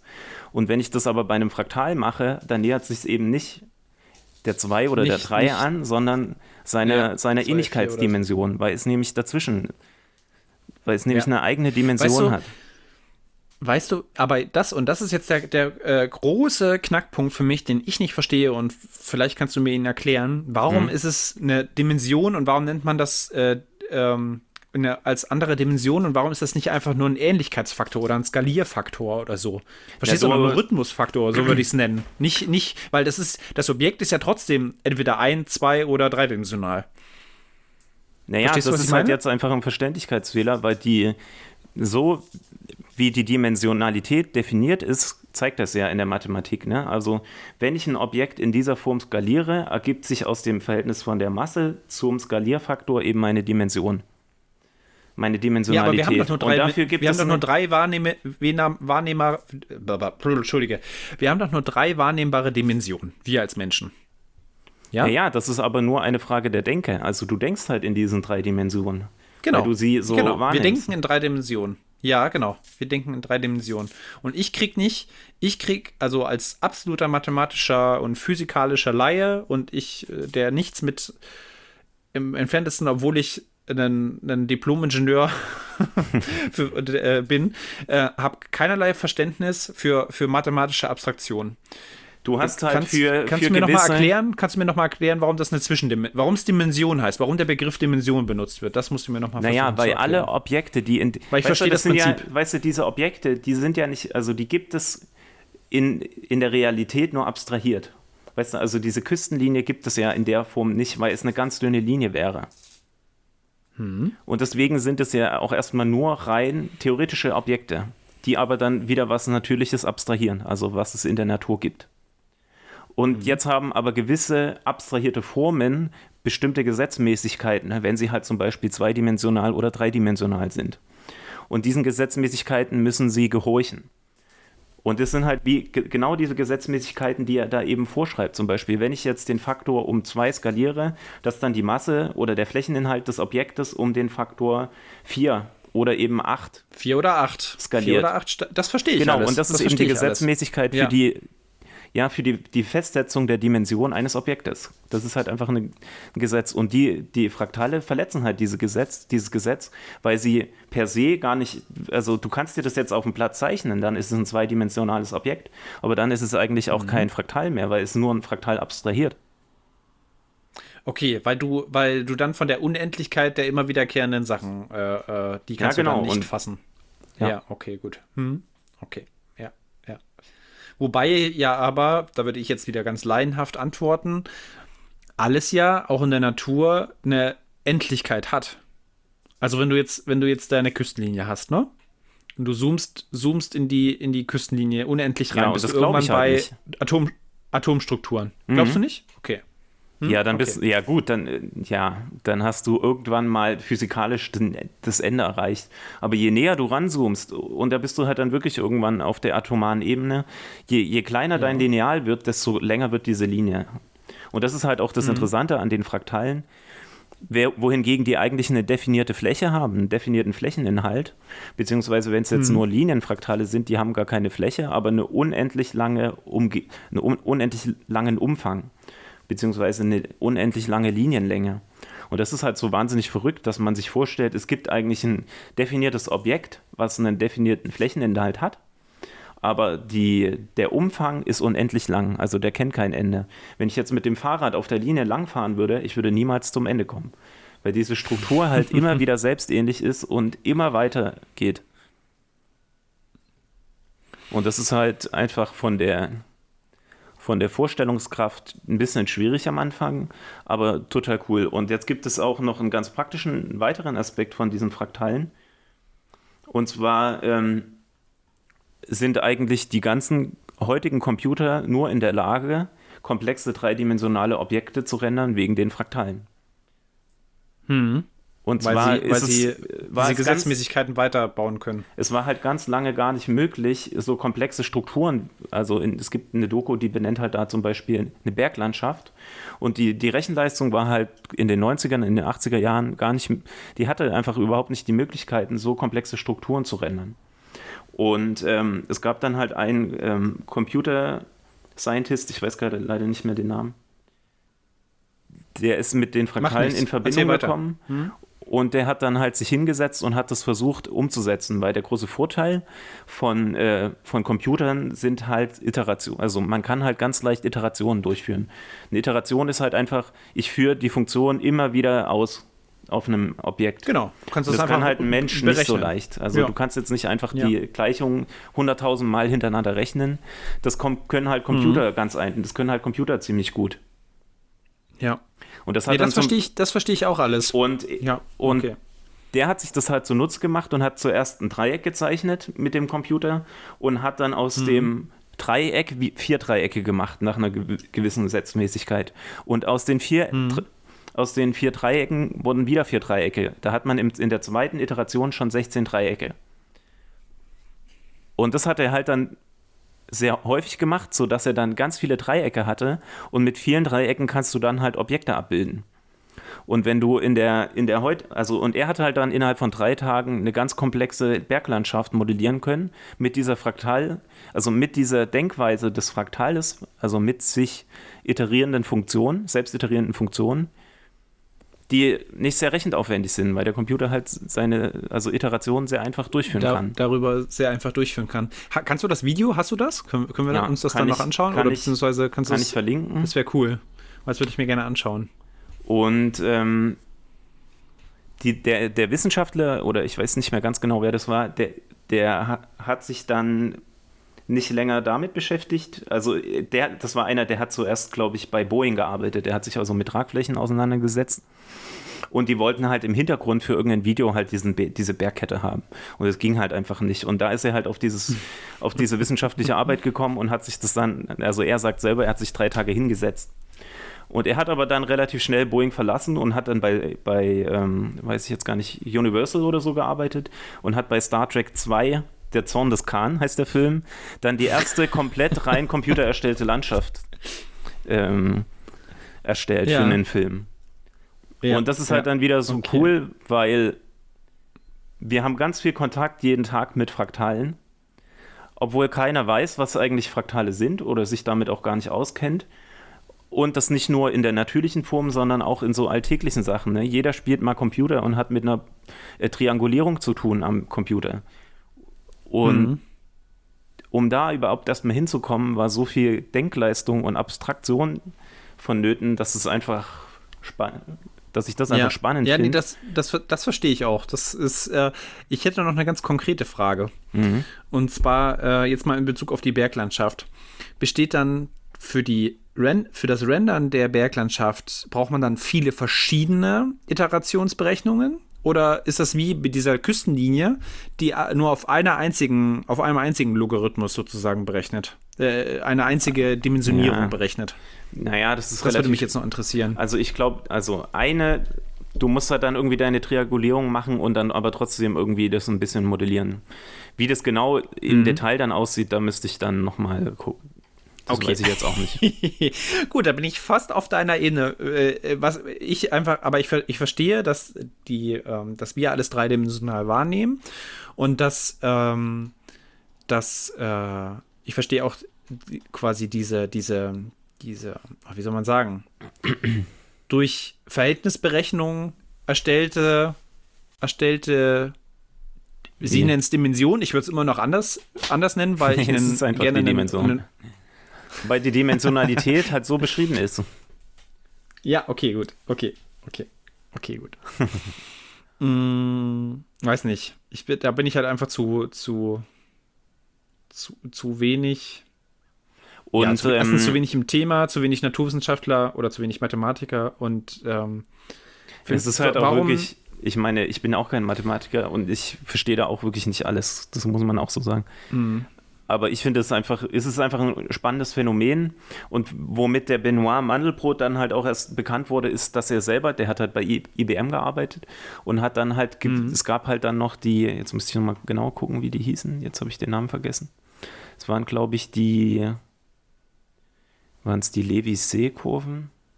Auf alle Fälle hat er dann, es gab vorher schon einen Mathematiker, der sich damit beschäftigt hat, was passiert, wenn ich ähm, eine Funktion berechne und den Wert von der Funktion, den ich ausgerechnet habe, wieder einsetze in die Funktion.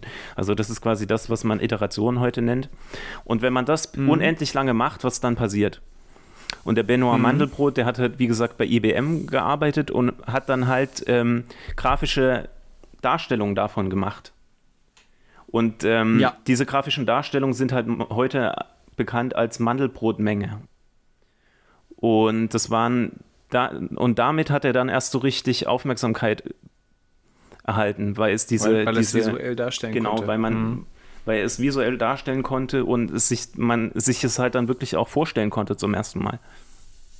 Ja, ja. Und ich, ich versuche es jetzt noch einmal, weil, hm. weil ich, ich glaube, ich bin kurz davor, alles zu verstehen. Erklär mir bitte nochmal, hm. wie äh, Dimension an sich definiert wird. Und dann kann ich auch verstehen, warum das so äh, krumme Zahlen sind für die Dim Dimensionen von, von, von Fraktalen. so, also nochmal ganz konkret, ne? Also, ja. wenn du jetzt nicht weißt, welche Dimension ein Objekt hat, nehmen wir uns jetzt nochmal diese Linie an. Stellen wir uns diese Linie vor. Ja. Oder ja. machen wir es machen lieber 2D, weil das ist vielleicht ein bisschen einfacher vorstellbar. Und vielleicht ne, machen wir, ja, wir machen. Stell dir vor, du zeichnest dir jetzt ein Viereck auf dein Kannst du ja auch mal ich mitmachen. Ich mach das mal, warte mal. Vielleicht ist ein Viereck. Genau, ich mach mit. Moment. Moment, Moment. Ich brauche einen Stift. Hier. So. Oder ja, ein Quadrat halt, das ist egal. Ein Quadrat. Ja, ist ja egal, ja, ein Quadrat. Mhm. So, und jetzt machst du da nochmal zwei Striche durch. Dann hast du jetzt vier Wo gleich. Durch? Naja, du zerteilst es einfach nochmal. In vier, vier, vier, vier gleich vier gleiche proportional Teile. kleinere. Ja, ja. Okay. So, und ja. jetzt stellst du dir vor, unten links war dein ursprüngliches Viereck. Ja. So. Ja. Genau. Jetzt stellst du dir vor, die Dimensionalität bestimmt sich aus dem Verhältnis von Masse zum Skalierfaktor. Also, Mhm. Ich glaub, wenn, ich jetzt, noch. wenn ich jetzt mal zwei meine, mein Quadrat skaliere, dann habe ich oben die vierfache Fläche. Also unser Massefaktor ist jetzt gerade der Flächeninhalt. Genau. Wenn ich jetzt Bei einem dreidimensionalen um- um Objekt wäre es halt, die- halt das Volumen. So, wenn ich jetzt den Faktor Ja. 2 habe, Mhm. in jede Ebene, dann kriege ich das Vierfache von dem Flächeninhalt. Ja, So. ist mir vollkommen klar. Hm? So, jetzt ergibt sich daraus, die Masse ist gleich der Skalierfaktor hoch d.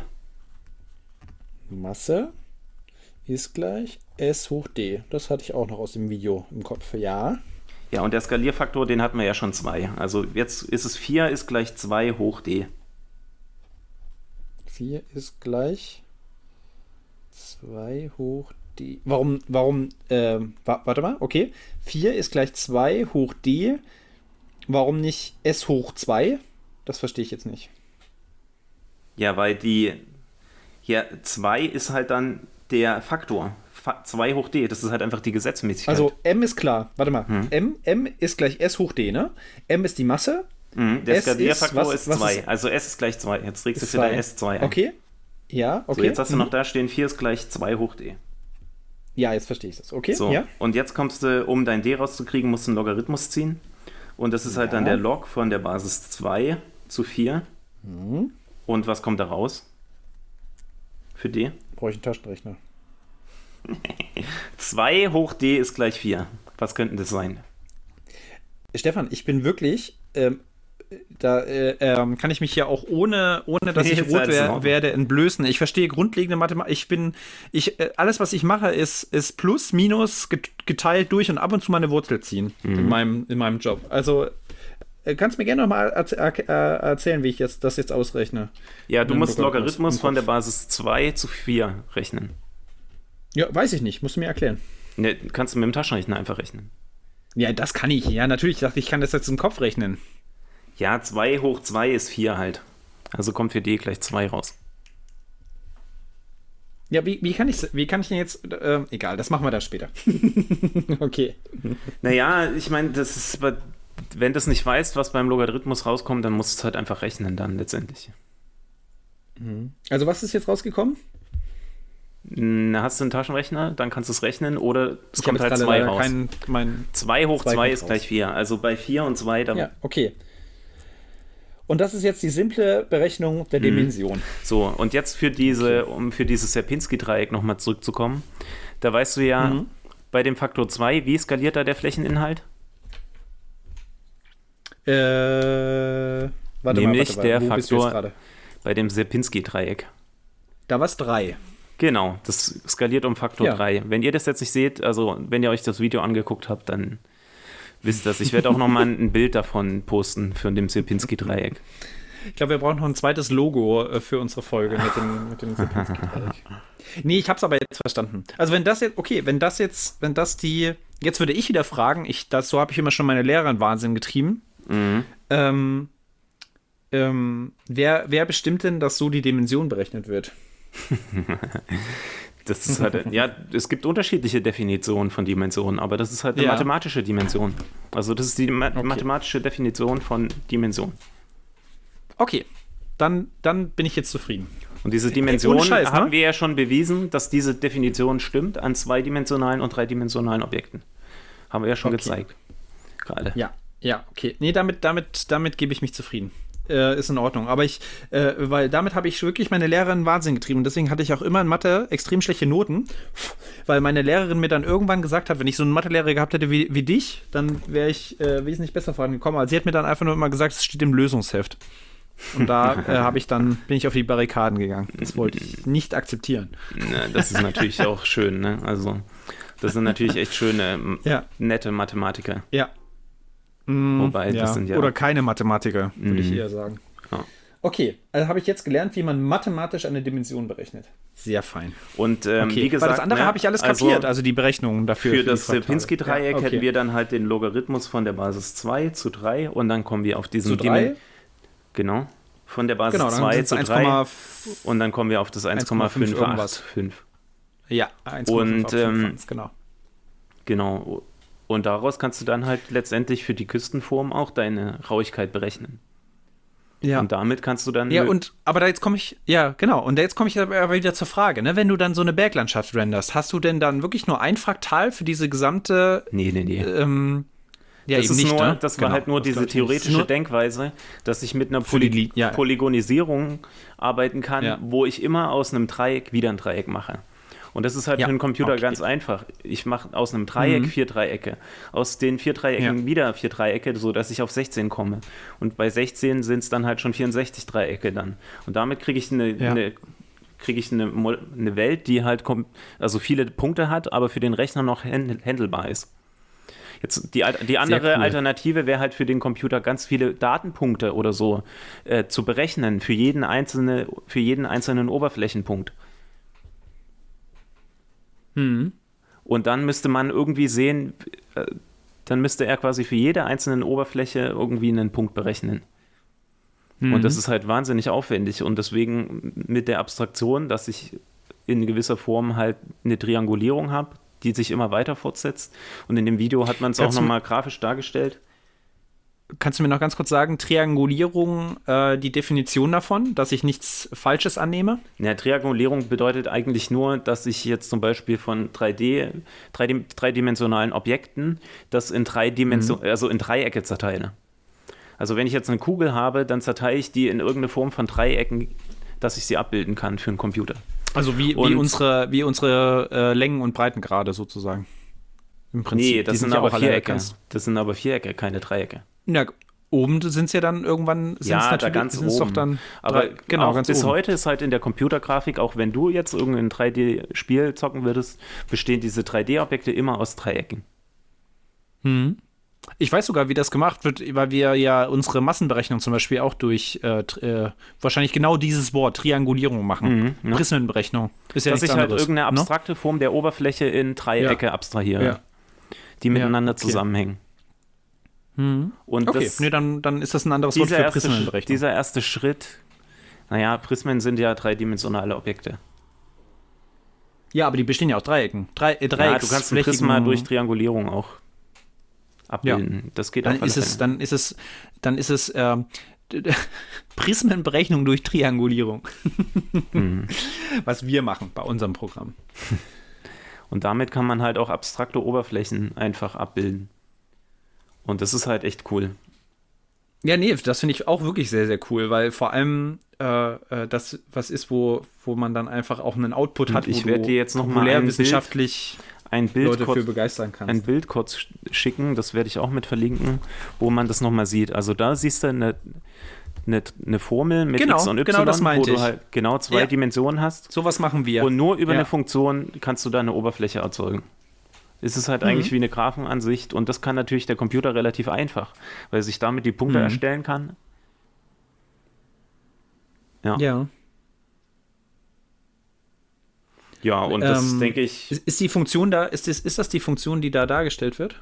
wie, welch, das ist jetzt nur eine Beispielfunktion für eine Triangulierung von der Nee, Fläche. aber ist, ja, aber ist jetzt hier, äh, diese, ist diese Fläche nur mit einer Funktion erstellt? Ja. Nein, Doch. natürlich nicht. Ja? Mit dieser Funktion, ja.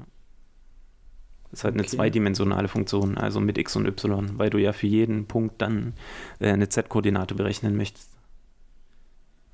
Und ich würde aber Mhm. jetzt sagen, um das Thema abzuschließen, weil wir letzte Ja, Woche schon bitte. über Ästhetik gesprochen haben und die Mhm. Fraktale auch in der Kunst schon immer eine Rolle gespielt haben, aber das nicht ganz so konkret war, gucken wir uns jetzt nochmal das Bild von Hokusai an. Für diejenigen, die das nicht kennen, äh, das ist ein, oder die, die Hokusai nicht kennen, das ist ein ganz bekannter japanischer äh, Künstler und die große Welle wird eigentlich immer so als die japanische Mona Ah, Lisa ja. bezeichnet. Und wenn wir Ja, uns jetzt genau. das Bild mal angucken, das werden wir auch verlinken, dann sehen man da schon, Mhm. Auch in der Kunst treten Fraktale auf, weil da hat man eine ganz große Welle und in dem Schaum von der großen Welle gibt es dann wieder ganz kleine Wellen. Ja. Mhm. ja. Und Hokusai hat eigentlich dieses Phänomen schon unbewusst aufgegriffen, dass Benutzt. die Natur sich mhm. vor allem durch Selbstähnlichkeit ja, kennzeichnet. Und diese Selbstähnlichkeit gibt es halt überall, auch bei unserem Körper. Ja? Wenn wir uns die Venen angucken, unsere, unsere Adern, wie die verlaufen, ja, wir haben große Venen, dann gibt es kleine Äderchen, die davon weglaufen, dann zweigen die wieder ab wie ein Ast. Und das, diese Selbstähnlichkeit gibt es halt überall in der Natur und das ist halt echt cool. Ja, das stimmt. Das ist auch dann einfach ein ganz natürlicher Prozess, dass wir ähm, äh, natürlich gestaltete Sachen zumindest harmonisch empfinden. Ich will mhm. jetzt nicht schön sagen, ne? aber ja. dann also, dass es eine harmonische Wirkung auf uns hat. Mhm. Ja, sehr cool. Und damit ja, ich würde sagen, würde ich jetzt denken, no? denke ich, habe ich alle genügend genervt mit dem Thema. ich bin sehr gespannt, ob, ob, ob, ob jemand da noch Lust hatte zu folgen. Aber ich fand es mega spannend, mega gut. Aber ich hatte da Lust ich, drüber zu reden, von dem her ja. ist mir das auch. Dann. Ja. Nö, eben, ist doch, ist uns doch Latte. wer, wer hier ein Problem um damit hat, dass wir heute über Mobilität, vielleicht reden wir das nächste Mal über, äh, ich weiß nicht. Immer vielleicht irgendein kleineres Thema. Inkarna Inkarnation und Tetrapacks. Ja, genau. Oder so. Nein, warum denn? Ich, ich finde es ich find's sehr gut. Ich finde, das mhm. muss, muss auch genauso sein, wenn du Bock hast, darüber zu reden. Und ich genau, habe dann vielleicht auch mal demnächst so. dann über Sieblinien im Beton zu reden. Dann äh, ist, das, ja, ist das überhaupt kein auf Problem. Fall. Ich finde Wir wichtig, dass man was daraus ja. mitnimmt. Und wenn es ja. auch nicht immer ganz so vielleicht sinnvoll ist, aber wieso eher nur leicht runtergeht. Mhm. Ja. ich glaube, ich meine, es ist ja wirklich auch ein bisschen äh, für uns. Und ich habe jetzt wieder mal echt was hier mir mitgenommen. Und auch wenn ich, wenn ich immer noch gerne be begrifflich zwischen wahrnehmbarer Dimension und mathematischer Dimension dann unterscheide, aber vielleicht ist es dann ja, auch schon. Das ist ja auch in Ordnung. Ist es das dann auch schon? Ähm, äh, äh, äh, äh habe ich einen ganz mal über Dimensionen heute irgendwann. gehabt. Nur Dimension, eine Folge nur Dimension. nee, sehr cool. Also ja. hat mir echt wieder richtig Spaß gemacht. Ja, mir auch. Gut. Und Auf dann werden wir sehen, worüber wir das nächste Mal sprechen. Würde ich auch sagen. Und zu deiner ja. Wundertüte.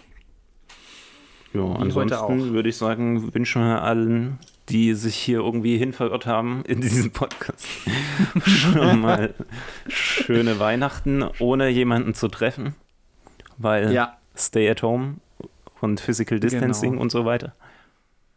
Und bleibt, wo ihr seid und habt trotzdem eine gute Zeit. Reimziehen genau. ist gut. Ja, und dann mehr gibt's nicht uns. zu sagen. Würde ich sagen. Und tschüss.